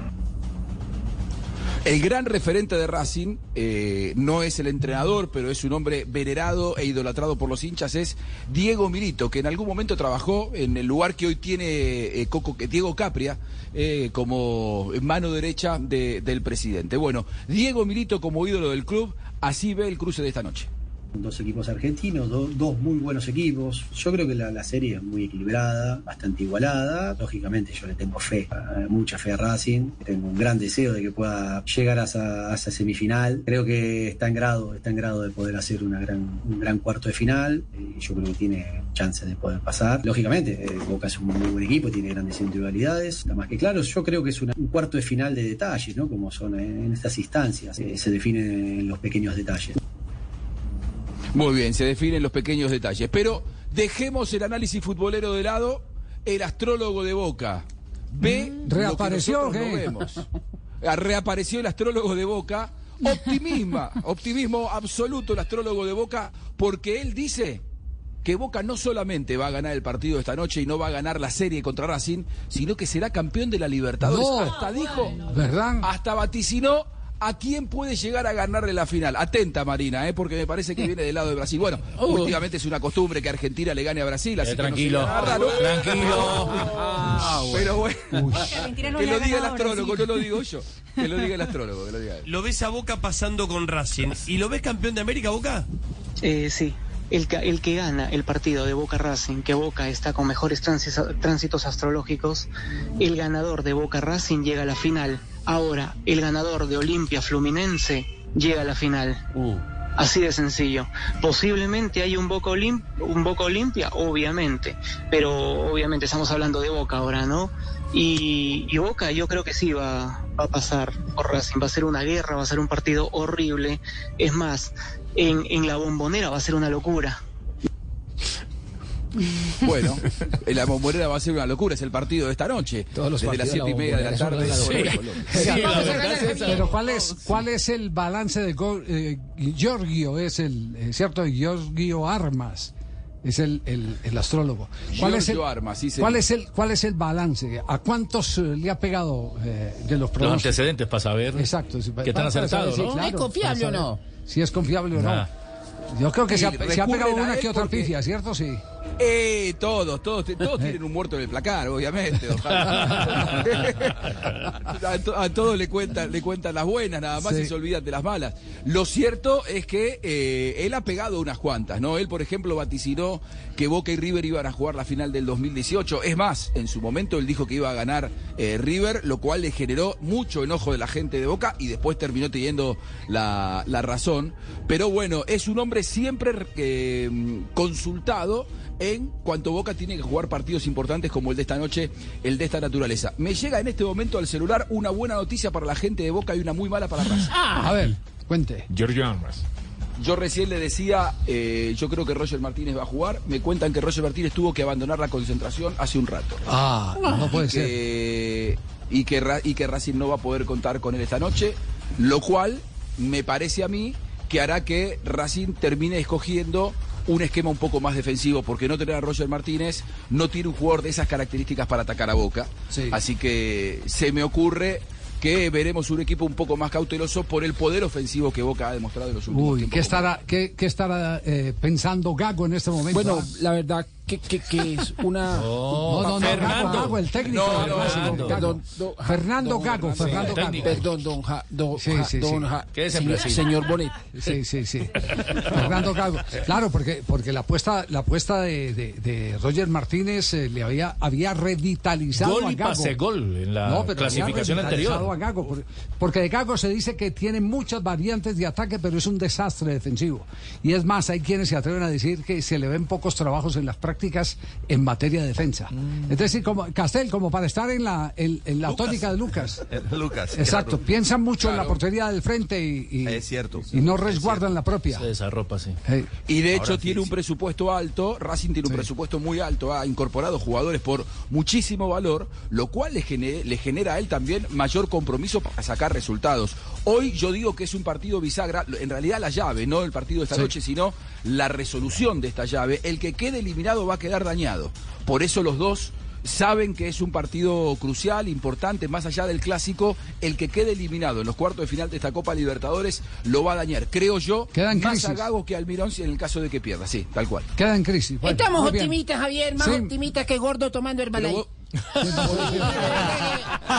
verdad que estamos, de verdad. Qué, qué optimismo. Muy bien, nos vamos a las frases que han hecho noticia. 3 de la tarde, 18 minutos. Este es Bloque Deportivo en Blue Radio. El único show deportivo de la radio todas las tardes en Blue Radio, BlueRadio.com y en nuestro canal de YouTube le ponemos cara a la radio, le ponemos cara a las frases. E iniciamos con lo que ha dicho Carlo Ancelotti, técnico del Real Madrid, ha manifestado con la llegada del inglés Bellingham.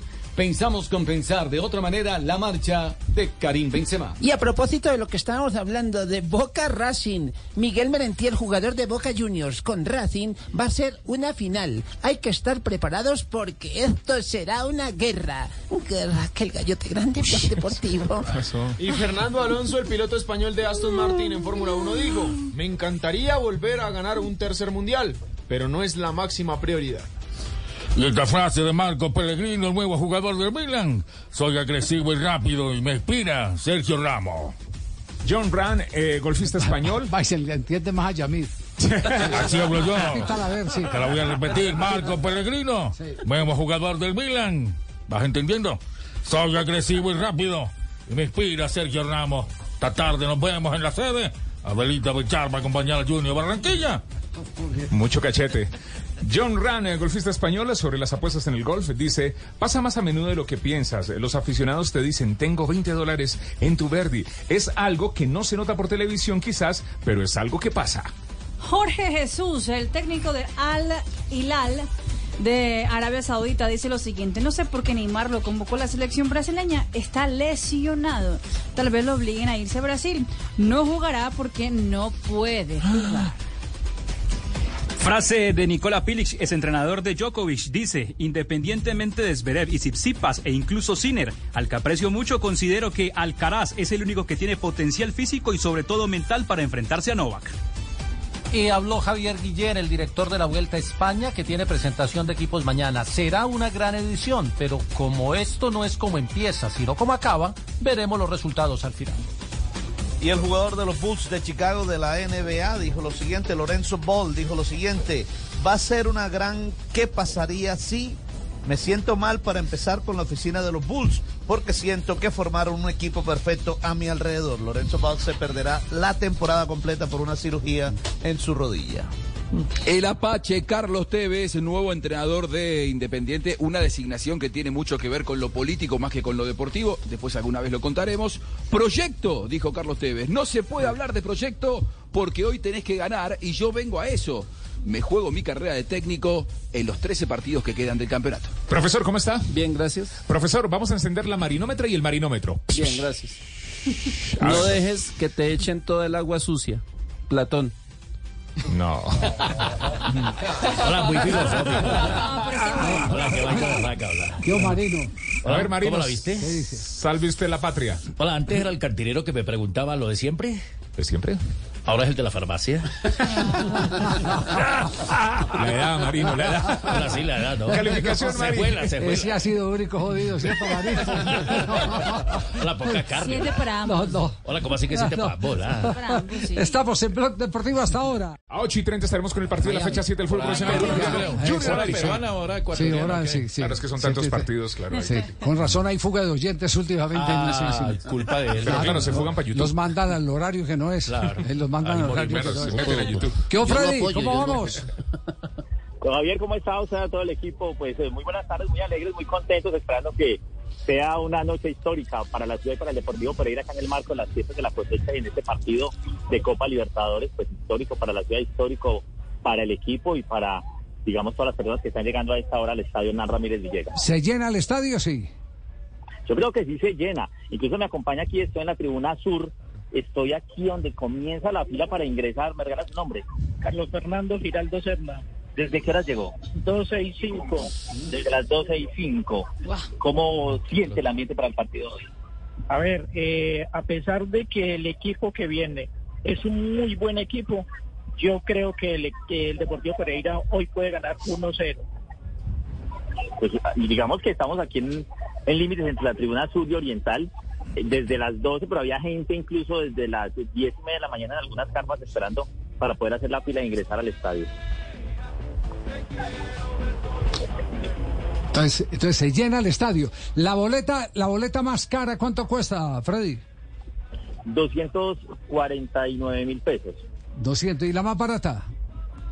Estaban en 110 mil y algunas de 95 mil pesos, pero para los niños era más económica y la de los niños fue la primera que se agotó.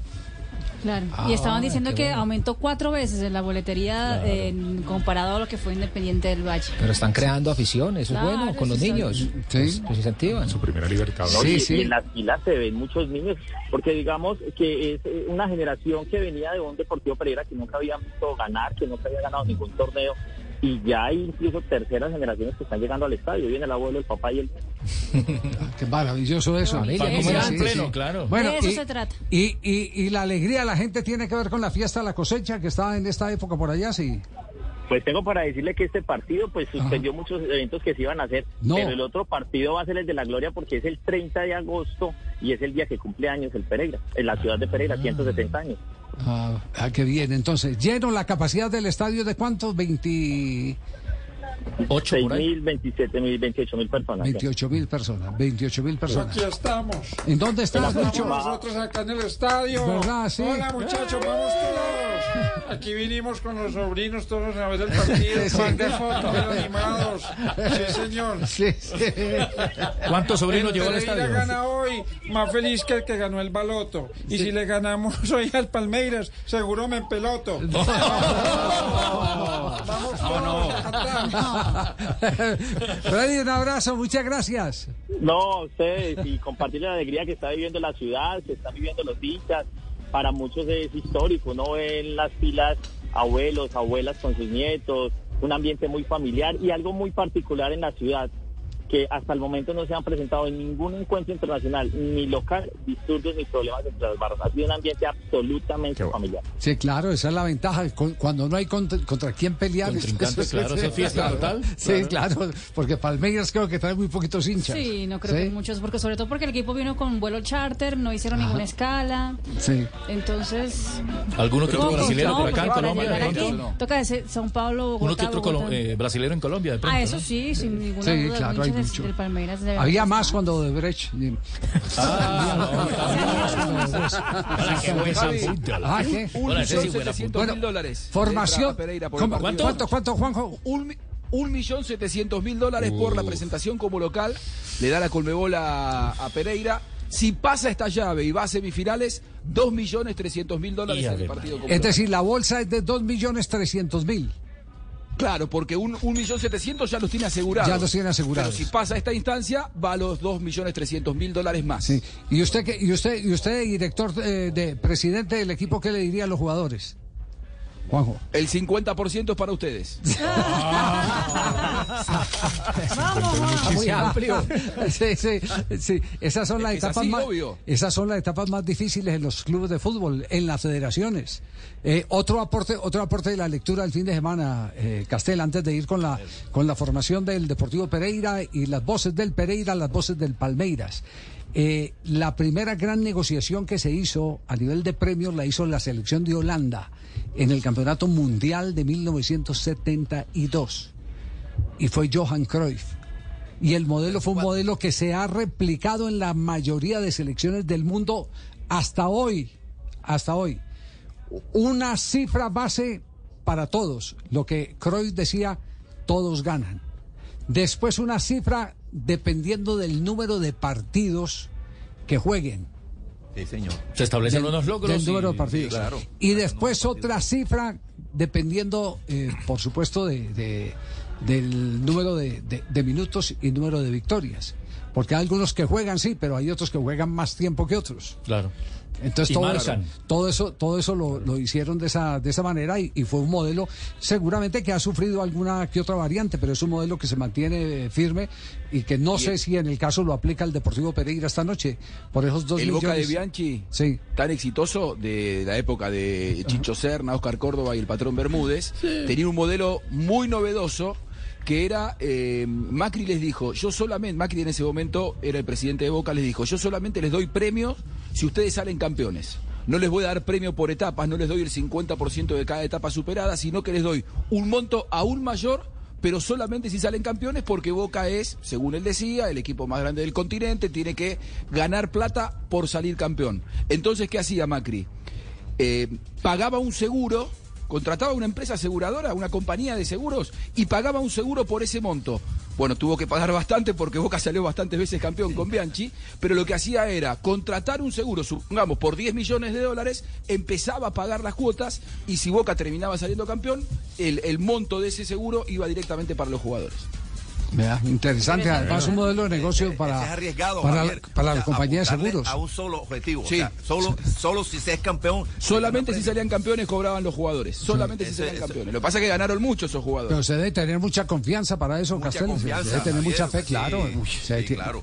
Ahora, en Junior, por ejemplo, siempre se paga premio. Bueno, no sé ahora Sí. últimamente, pero siempre se pagaba premio mientras el equipo estuviera en los tres primeros lugares. Ajá. O sea, durante el campeonato. Si ya, si ya bajabas del cuarto lugar, aunque ganaras Eso- ese partido, pero si permanecías en el. En una no época en, en una época en el Deportes Tolima la tabla era por eh, eh, fracciones es decir vamos a jugar eh, eh, nueve puntos ¿Cuánto de pollos y nueve puntos? Exacto, nueve ¿Cuánto de pollos? Sí, nueve señor. puntos. No me acuerdo, entonces la meta era si hacemos siete hay premio premios. Medio pollo Si hacemos, hace siete. si hacemos siete. Y si llega el primero, ¿Y cuál, es, ¿Y cuál era la proyección? La proyección es que si usted en, en esa, en ese fraccionamiento de, de- de los puntos en la tabla va cumpliendo las metas, llega a un objetivo final que es el premio gordo, que es otra parte de la bonificación por ser campeón.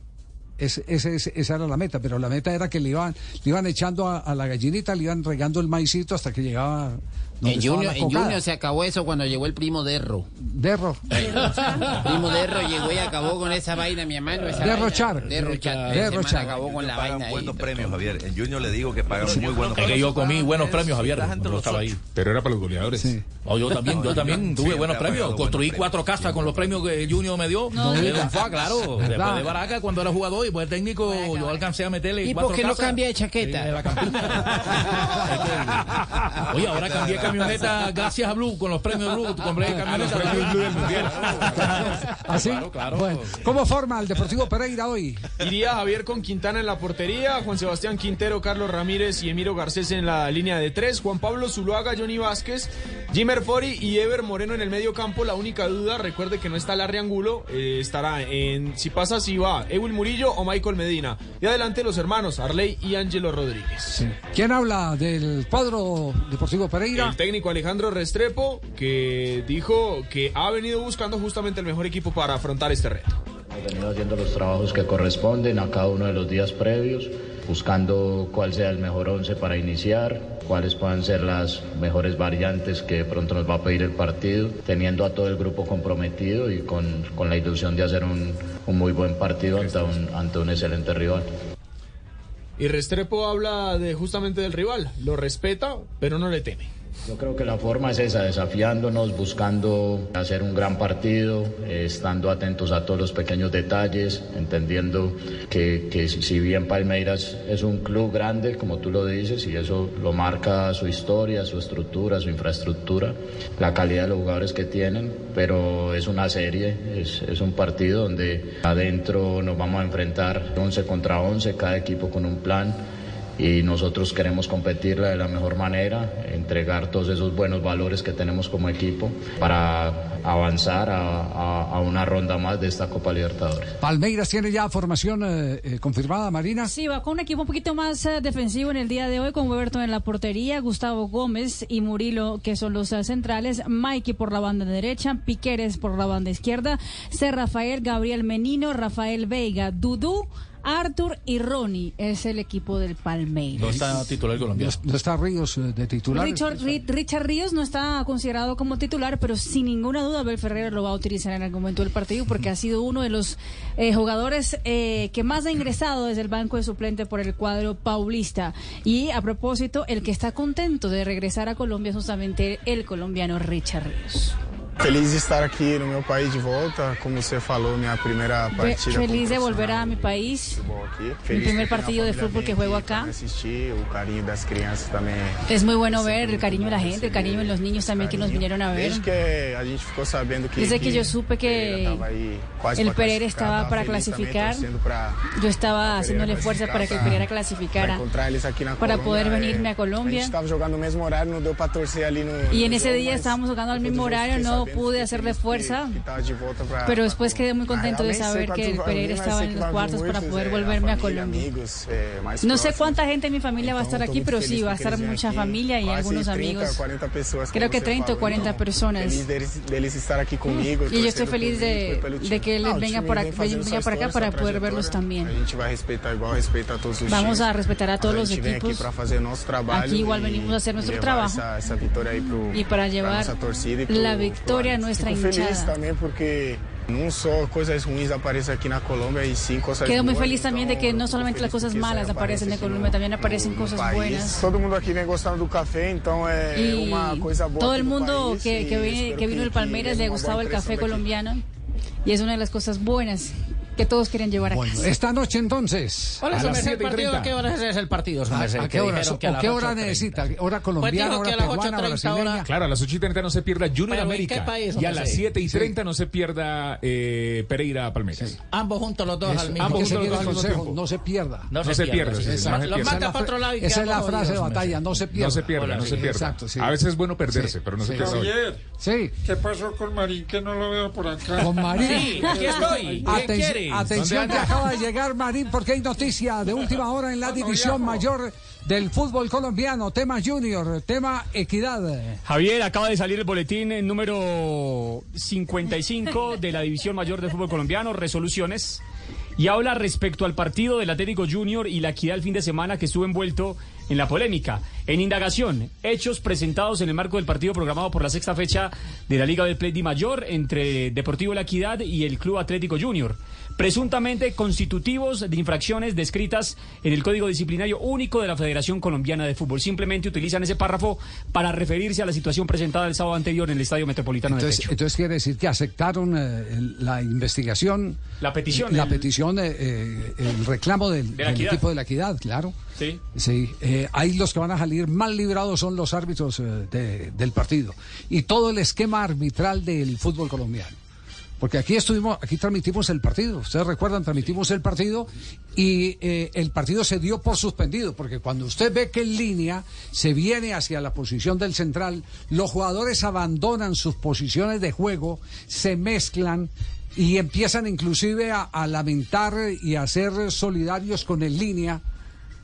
Eh, lo, que, lo que uno entiende con, con ese movimiento es que se suspendió el partido.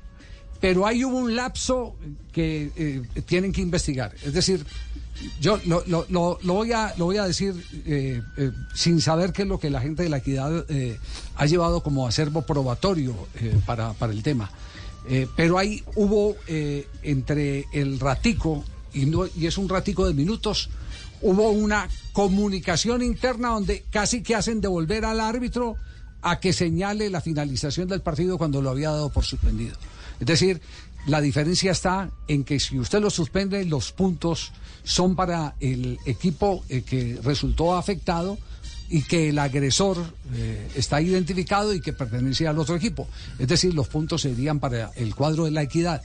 Alguien, y eso es lo que tienen que verificar, por eso le digo que yo fuera abogado. ¿Qué fue lo que pasó en No ese soy lapso? abogado, usted sabe que me apasionan Sí. temas de leyes, que con usted Investigar cada rato... qué fue lo que pasó en ese lapso. ¿Quién ¿qué, llamó? ¿Qué pasó cómo? en ese lapso? ¿Quién se metió? ¿Quién le dijo, ojo hermano, que si usted está suspendiendo el partido, los puntos son para la equidad?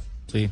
Porque los que agredieron fueron los de la tribuna del No, Junior. no necesariamente, don Javi. Pero- y, y se lo a- digo del lado de Junior. a ver, Explico a ver. ¿Por qué? ¿Por qué? Pasó en la ciudad de Santa Marta. Se metió un aficionado de Junior, incluso una persona fallecida y le dieron los puntos a Junior, que era el equipo visitante. Sí, eh, pero eh, la jurisprudencia va más atrás. Ah, bueno. ¿Se acuerda, ¿Se acuerda cuál fue el tema de Envigado, de Deportivo Pasto? o No, no, o la memoria ya no le da hasta allá. Con, con Gallo. Gallego. Gallego, Con perdón. Gallego. Gallego. Oscar Julián Ruiz de árbitro. Sí, señor. De Ah, árbitro, bueno, claro. Claro. Le exacto. pegaron al juez de línea, lo hirieron. Se Cinco, suspendió el partido. Se- Claro, se suspendió el partido. Se suspendió el partido. Entonces, un partido incluso, Javier, que creo que estaba definiendo descenso de alguno de los Pues se dos. fue al descenso el. Deportivo Se fue al Pasto. descenso Se fue al descenso Se el Deportivo Pasto. Claro, entonces, claro, lo entonces, recuerdo, eso claro, es lo que se, para eso son los tribunales, Fabio, y para eso son las reclamaciones. Todo depende del acervo probatorio y de la capacidad que tengan los que están al frente del Y litigio. argumentar. Exactamente, la capacidad que tengan de argumentar. Entonces, eh, alguien internamente le dijo al árbitro, ojo, que usted se va a meter en un lío, porque esto va a llegar es a que se den los tres puntos en el escritorio. Claro. Si el partido está suspendido. Si el partido está suspendido. Porque si usted suspende el partido, Fabio, alguien tiene que perder y alguien tiene que llevarse todo. Pero como lo decía el doctor Zuluaga ayer Sí. aquí en Blog Deportivo, el árbitro finalizó el partido, pitó y señaló el centro del partido, lo finalizó al minuto 100 y según lo que decía el doctor Zuluaga, pues eh, por eso ellos no iban a reclamar, lo dijo ayer aquí en Blog Deportivo. No creo, Que porque yo hablé con. Zuluaga el domingo y Zuluaga me dio a mí otra versión distinta. Bueno, sí fue esa la no interpretación, iban a no. reclamar. No, ellos, eh, eh, el reclamo lo acaban de hacer. Sí, hay una Correcto, indagación sí, pero hay una indagación. investigación, Ellos, investigación ellos lo tema. que no, Fabio, eh, eh, es, que, es que ahí es donde no puede uno prestarse para confusiones. Ellos lo que están diciendo es que el árbitro tomó la decisión de terminar el partido después de que, de que todo el mundo eh, había abandonado sus lugares en un hecho que evidenciaba que había suspensión del partido. Entre suspensión del partido y terminar el partido hay dos cosas totalmente distintas. Para efecto reglamentario. Para el efecto reglamentario. Por eso está en investigación. ¿Qué están investigando? ¿Quién fue el que le dijo al árbitro por qué alguien interce- in- intercedió? Eh, ¿Qué intereses tenía? ¿Qué dijo? ¿Qué dijo? Sí. Sí, oiga hermano, usted, usted, usted cómo se le ocurre suspender el partido? Va a pasar esto y esto. Va a pasar esto y esto, entonces devuelva y pite el final del partido. Eh, En eso sí tiene razón Zuluaga. Fue el final del partido. Sí. Tuvo que ir al final del partido y eso es lo que está reclamando la equidad. La equidad está reclamando por qué el árbitro se dio, se dio por eh, suspendido el juego, tanto que en línea ya no estaba en su posición ni los jugadores estaban en su posición, porque de un momento a otro... Lo termina. lo te- viene y lo termina. ¿Por qué no lo terminó desde allá? Y seguramente para efectos distintos de los Eso es lo recursos que que, están puede haber. Y otra que cosa, eh, hay que recordar también que en la acción puntual se estaba haciendo una revisión de VAR y un gol de la equidad. Ahí pasa Sí, todo sí, ese, todo ese, toda esa situación. No, pero y el tiempo y el tiempo que VAR se dio de reposición nunca se jugó. O sea, el tiempo de reposición nunca se jugó porque el árbitro da por no por terminado el partido, por suspendido el juego y después va y lo pero- termina. Pero eh, mientras eh, se estaba revisando el bar, ¿dónde estaba el juez de línea? Estaba, claro, estaba, ya estaba No, piso. ¿estaba dónde? En el piso. en el piso. Sí, termina la decisión del bar. El árbitro eh, va donde su juez de línea. Sí. ¿Ya en qué posición está el juez de línea? Se viene con el árbitro. árbitro. Exacto. Se viene, sí, en claro. un acto de suspensión de partido. Y aquí no vamos a seguir jugando. Porque si quería terminar el partido, pues ya, ya mismo dije, señala el centro del campo y Y listo. ya se acabó. La posición que adopta es distinta a Eh, continuación del exactamente. partido. Es- todo, todo ese tema cronológico hay que tenerlo Muy en cuenta. claro, sí, Hay que tenerlo en claro, cuenta y eso y esa es la capacidad que tiene. Si yo fuera el abogado, si yo fuera el abogado, voy Busco el al video. tribunal y exijo, además a, a través de un derecho de petición, Correcto. exijo que me den la grabación del bar. Claro. Y en la grabación del bar, exactamente, tiene que estar la evidencia de quién fue el que dio la orden para que el partido, después de que aparentemente estaba suspendido, lo diera el árbitro por finalizado, que son dos cosas totalmente distintas. Suspendido, alguien pierde los tres puntos, terminado 0-0. O el marcador que esté. Eh, eh, o El marcador que esté. como vaya. Se- Exacto. se- se- en este caso se dividen los puntos. Esa es la situación, por eso está en investigación. Por eso está en investigación. Eso, eso es de alta jurídica, Sí. Técnica, técnica. técnica jurídica. 3 de la tarde, 44 minutos, blog ¿Cómo me vio, Javier, con El estas indicaciones? Sí. ¿Pero qué dijo? Mire mi uniforme, hoy estoy lúcido, nítido. Parece preso. Blue Radio 344, el único show deportivo de la radio, al aire. 3 de la tarde, 48 minutos, Blog Deportivo, el único show deportivo de la radio. Nos queda programa 348. Ya viene Jorge Alfredo Vargas y Voz eh, Populi. Y esta noche el Inter eh, de Miami juega contra el Cincinnati eh, en Estados Unidos. Este es que esta es la Open Cup, ¿cierto? Sí. Es como si fuera la Copa Colombia, don Javi. Como la Copa Colombia, sí. Y, Claro. Y, como siempre, eh, todas eh, las la miradas a Messi. No, Juanjo, sí. Y sí, sí, sí, lógicamente la expectativa de que Messi, eh, si gana el partido de hoy, estará en una nueva final y puede seguir eh, agrandando su palmarés como el jugador más ganador de la historia. Podría llegar al título número 45. eh, ya ganó uno el fin de semana con, con Inter Miami y ahora está con la posibilidad de conquistar este, este nuevo título. Claro, está a dos partidos solamente de lograrlo. Eh, y en las últimas horas habló Messi eh, sobre la alegría, cómo disfruta sus días en, en Miami y cómo se ha de alguna manera rejuvenecido futbolísticamente por la llegada. Aquí habló sobre lo que él sentía eh, de las ganas de llegar al fútbol de Estados Unidos. Fue una decisión eh, familiar, ¿no? Intentar de buscar el bien familiar. Habíamos pasado dos años complicados, la verdad que, que no habíamos eh, estado bien, no había costado. Era un poco volver a lo que a lo que éramos cuando estábamos en Barcelona, disfrutar de, de día a día, de, los nenes, de que la familia esté bien, esté bien, disfrutar yo del día a día en lo deportivo, lo cual no, no me estaba pasando. Bueno, por muchas razones decidimos que, que este iba a ser el lugar y creo que hoy después de, haber pasado un tiempo no nos equivocamos y estábamos en lo correcto cuando decíamos que, que este era el lugar indicado. Recién decía que Messi siente que se ha rejuvenecido al llegar al fútbol de Estados Unidos y habla de disfrutar, algo que él dice y confiesa había perdido esa capacidad de disfrutar con el fútbol en su estadía en París. Eh, mi felicidad siempre fue jugar al fútbol y poder divertirme con lo que me gustó de chiquito y lo que me divirtió toda la vida. Y hoy lo puedo seguir haciendo acá, que era uno de los motivos por cual eh, fue la decisión, ¿no? El volver a disfrutar de lo que había perdido un poco. Mis escapatorias, mis escapadas a, a la selección cuando, cuando nos tocaba estar eran mis momentos más, más felices porque disfrutaba del lugar que estaba, de mis compañeros y quería llegar acá y encontrar lo mismo y gracias a Dios lo encontré. Mi felicidad es ser feliz dentro de una cancha, ser feliz con una, con una pelota, disfrutar del día a día y después ver bien a mi familia, ¿no? Que, que lo fundamental. Estando bien ellos y yo disfrutando el día a día, eh, poco más queda por, por pedir.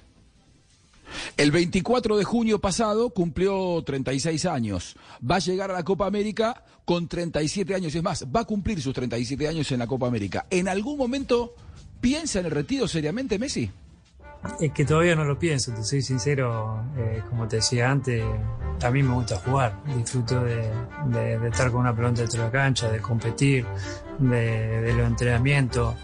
No sé cuánto más voy a jugar, pero, pero creo que, que, que intentaré aprovechar hasta que, hasta que pueda, hasta que esté bien y, y después veré. Creo que para después hay, hay, hay tiempo de pensar, de analizar y, y elegir.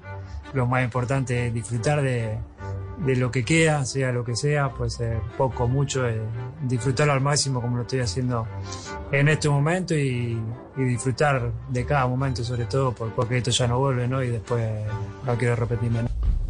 Bueno, la verdad Fue que- goleador. La verdad ¿Qué que me pasa, siento eh, rejuvenecido en este en este equipo y yo la verdad cada día me siento más joven como cuando empecé a jugar y cuando ¿Qué? era un pibe. Bueno, Pensé que te habías transformado en Di María. Yo pensé que era el topollillo. Ay, la carita. Qué horror, qué horror. Pensé que te habías transformado en Sí. María. No, bueno, pero, pero, eh, re- Juanjo, resulta insólito eh, eh, proponer eh, como tema eh, el cuándo se va a retirar Messi. A mí me parece insólito. En este momento me parece insólito. Por son mostrado, Son- no, pues no, no, son jugadores, que, bueno, digamos, puede que no esté para una altísima competencia eh, ya como la la Europea, por ejemplo, claro. Pero, pero a Messi hay que eh, mm, valorarle otras cosas. Por ejemplo, lo que se ha convertido en este momento para, para el desarrollo del fútbol de los Estados Unidos, para la promoción de la próxima Copa del Mundo. Hay un montón de, de- de valores que se tienen que aplaudir de, de Leo Messi y a mí me, me luce descarado decir, ¿y usted cuándo va a retirar? Sí. Sí, no, no tiene sentido. No, yo la Tal cual. la Valores dentro y fuera de la cancha. sobre todo porque está disfrutando el día a día, ¿o no, Leo? Sí. ¿Estás disfrutando el día a día? Bueno, ¿Se te sí, la verdad que, la se disfruta el día a día, que es importante y bueno. Eh, pensar en retirarme y le quiero agradecer a JB que me pondera también, ¿no? Buscalia. gracias, No, gracias, a Leo. Bonet, Te a vas- Bonet. Ah. No, no, no, Ah, para. Que Valdano habló de Messi, sí, bueno, eh, Sí. me, me imagino Eh, cómo sería la lírica de Valdano hablando de Messi. Jorge Valdano fue gran goleador del Real Madrid. Sí. Como futbolista, además, logró lo más importante que puede as- aspirar un jugador de fútbol, que es ser campeón del mundo en México 86. Pero creo yo que el título más importante lo logró una vez que eh, abandonó la práctica activa del fútbol, que es transformarse en un verdadero filósofo de la pelota y del fútbol. Jorge Valdano hablando de Messi y lo que él considera el primer gran genio del siglo XXI. Un genio, eso es indiscutible desde el minuto uno. Vamos ante un genio, el primer genio del siglo XXI. Como digo, fue el último genio del siglo XX. Un genio que contenido, muy contenido, eso también tiene un, un valor mayúsculo porque al- alrededor suyo hay un terremoto y él se relaciona con el terremoto con tanta naturalidad que a mí francamente me asombra, ¿no? Me asombra. Y luego, además de genio, se convirtió en sabio. En el camino fue recogiendo mucha enseñanza y pasó de ser extremo a ser delantero y delantero a estratega y en todos los sitios da lecciones de, de fútbol, ¿no? No, Castel es una fascinación cada explicación de Valdano. ¿eh? Total, cada, total, total. cada explicación de Valdano. es- Es, sí. es, es un referente para los que intentamos medianamente utilizar bien el lenguaje. Es, es una referencia a Jorge Valdano. Yo no tengo ninguna duda que el exfutbolista que mejor trata el idioma que mejor explica y que tiene otro nivel cultural y filosófico es Jorge Levaldano. Para mí, una opinión personal. Sí, sí, sí, no, no, es, es- es una realidad indiscutible. Pero fíjese, y lo voy a decir también con todo respeto, eh, siempre eh, Valdano fue exitoso eh, en eh, eh, largo aliento, es decir, dando explicaciones, pero usted métalo en un partido a, a- a compartir una transmisión. la- la- y- ah, no. el- La dinámica, La sí, dinámica, no, no, la- la agarra la dinámica la del narrador. la. Exactamente, exactamente, sí, sí, sí. Sí, sí. Es decir, la esperanza que tenía Tibaquirá de que lo acompañara en la transmisión que ha promocionado de las 8 de la noche hoy. No, no, Javi. sí, sí, Ah. sí, más bien, sí, sí. 3 de la sí, tarde, sí. 56 minutos, Blog Deportivo, el único show deportivo de la radio. Puedes votar en nuestro canal de YouTube por el gol de Linda. Sí, un lindo gol de este mundial. Puedes votar por él. Ahí está fija la encuesta para que votes eh, por él en la FIFA Blue Radio, Blue Radio.com, 3 de la tarde, 56 minutos.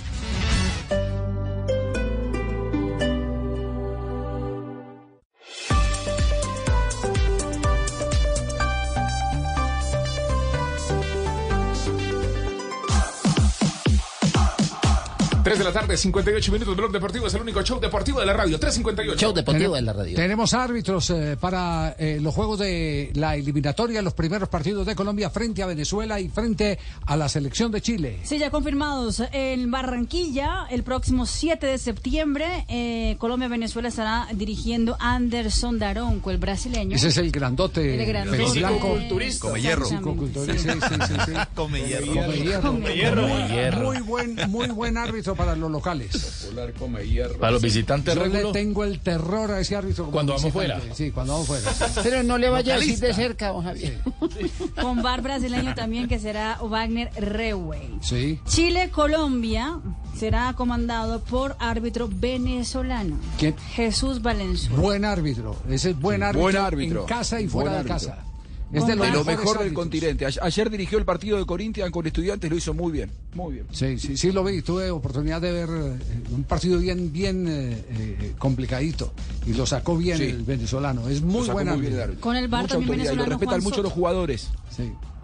En las dos, eh, en los dos casos, Javi, los dos árbitros vienen de más de 20 partidos en liga, también vienen con partidos en copas internacionales. Muy bien. Y hablando de árbitros, Jerry, ¿usted qué pitos toca? Ay, ay, Javier, qué símil, qué, oye, analogía tan bonita. Papi, métase de una porque. Gracias, Mori, me Sí, presenta. señor. Señoras y señores, oyentes de Blue Radio. BlueRadio.com. Aquí está el humor, otro de los prohibidos, el único, el mejor, el show de Jerry. Cantemos todos. Cantemos todos, dice. Hola, amigos,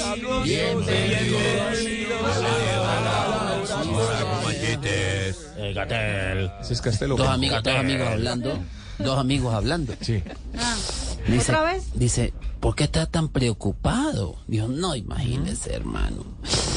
Ayer llegó Juan a su casa y encontró a su mujer con otro hombre. Sacó su pistola, los mató a los dos y luego se suicidó. Ay, qué tragedia. Le dice el amigo, uy, qué buena noticia. Dice, ¿cómo así que una buena noticia? Hombre, eso fue una tragedia. Digo, si hubiera llegado un día antes, el muerto hubiera sido yo. No me queda claro sí, hacer una pregunta, Entonces otro, entonces Sí, ese es de otro programa. Sí. Ojo con eso. Ojo con Ese eso. es de otro programa. Es. Mejor no pregunto nada. Sí, no pregunté nada. Bueno, entonces otro. Sí. Otros. Entonces, Pero afínelo, afínelo. Llegó un tipo en Mal el médico, marino, ¿no? de- un tipo en el médico y dijo, doctor, ¿usted cree que tengo que dejar el pan? Dijo, pues le agradecería, mira cómo me está dejando el consultorio. No. ¿Marino tiene algo? No, no, no, no. Hola, servicio social, hola. Servicio, sí, Se busca bien. a alguien que sepa chupar bien, pero que no trague. Es para robar gasolina, ¿no? ¿Cómo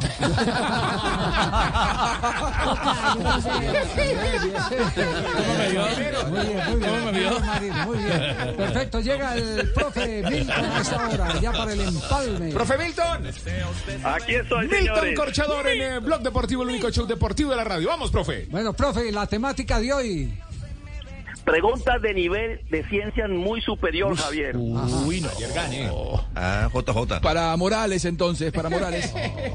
Sí, que salgan Para los universitarios al. Bueno, el que quiera. ¿Con, con- con- con quién arrancamos, Javier? Con quien Eh, con. JJ Morales. Osorio, sí, JJ Osorio, que es de El. Google más rápido. Bien difícil, por favor. Bien difícil. Vale, arranquemos con Levante JJ. JJ, fácil. Sí, señor. ¿Qué jugador, ojo, ganó el balón de oro y le dio el nombre a una galaxia?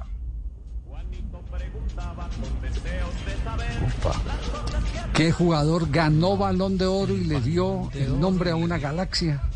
Lo leí Sí, alguna vez, señor. hombre, pero no me acuerdo. En el 2015, señores. Fácil. Sí, Cristiano Ronaldo. Muy bien, muy bien. ¿Punto para quién? Para Juan Camilo en Bogotá. Pero ¿cómo es la historia de la galaxia? Camilo. Que esa no me la sé. El nombre tiene el número 7. El nombre, el nombre tiene eh, Cristiano Galaxy número 7, algo así. de- después de que ganó el balón de oro en 2015. Muy bien, a la galaxia la descubrieron en el 2000, en el 2015 y le colocaron Galaxia Cosmos CR7. Javier, y quedó así, ya quedó así, estipulada. Vea, qué bien. Próximamente, entonces, el que esté por ahí despalomado le va a dar, eh, eh, eh, ¿cómo es que llama? La, la, la sonda eh, que está en la luna, ¿sí? La, la sonda Claro. India. La sonda India. Fíjese si encuentra la pelota de Higuaín por ahí. La- Sonda pipa. A, los- Sergio Ramos. a los hindúes, sí. que a ver si está La están buscando, la están buscando. Ya la encontraron. Tengo otra, Javier, si A quieren. ver, hágale, profe. Este tiene que ver con el rally, el rally Dakar, Javier. Sí.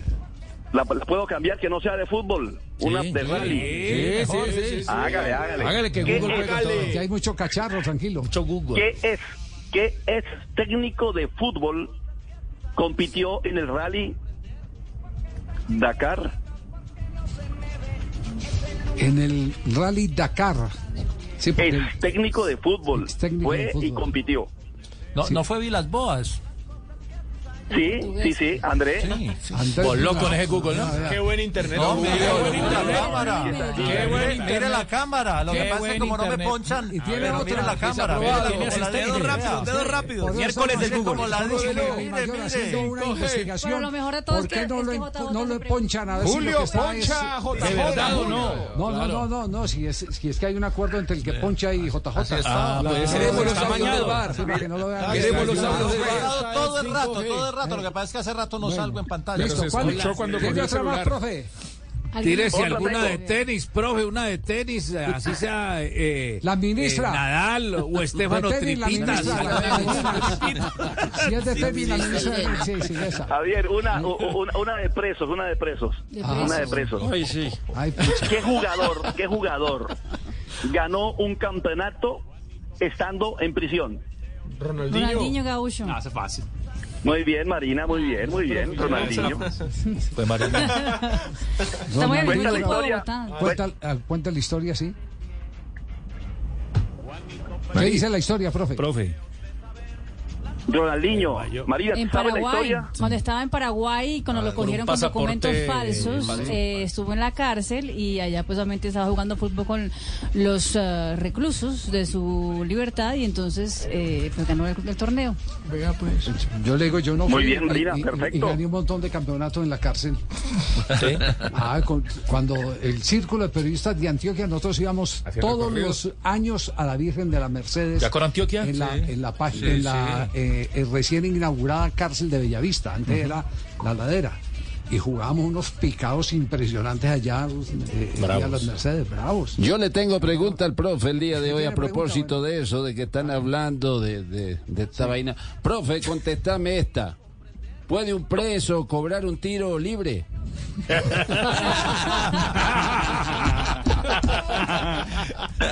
Depende, si es en Gorgona, sí.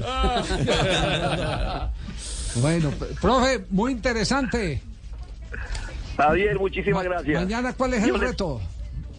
Mañana el reto, se- seguimos con preguntas de nivel superior, Javier. Sí. Voy a rebuscármela para que no la encuentren tan fácil en Google. Ay, Nos Jota. dice para suspender el servicio. Una, dos. Chao, profe. Muy amable. Un saludo, un saludo de Saravena Arauca. Dios le siga bendiciendo Ah, a todos. desde Saravena. Ayer estaba en. Saravena, Ah, hoy también. bien, La maravilla. época de la inteligencia artificial y ustedes todavía con Google. Muy bien. Sí, sí. Ay, Dios. Dios santo. Bueno, Don Javi, dígalo, Juanjo. an- antes, antes de irnos así, un, un pequeño boletín de la violencia en el fútbol, acaban de aparecer eh, pasacalles en Avellaneda, cerca del entrenamiento de Independiente. Mm. Hace un rato hablábamos de la presentación de Carlos Tevez como nuevo técnico Independiente. Hoy está a dos puntos de la zona de descenso y aparecieron pasacalles de la barra brava de Independiente en contra del plantel que dicen ganen o caminan con un auto y al lado una llama de fuego. Quiere decir, si no ganan el fin de semana, están amenazándolos que le van a prender el fuego el auto a todos los jugadores.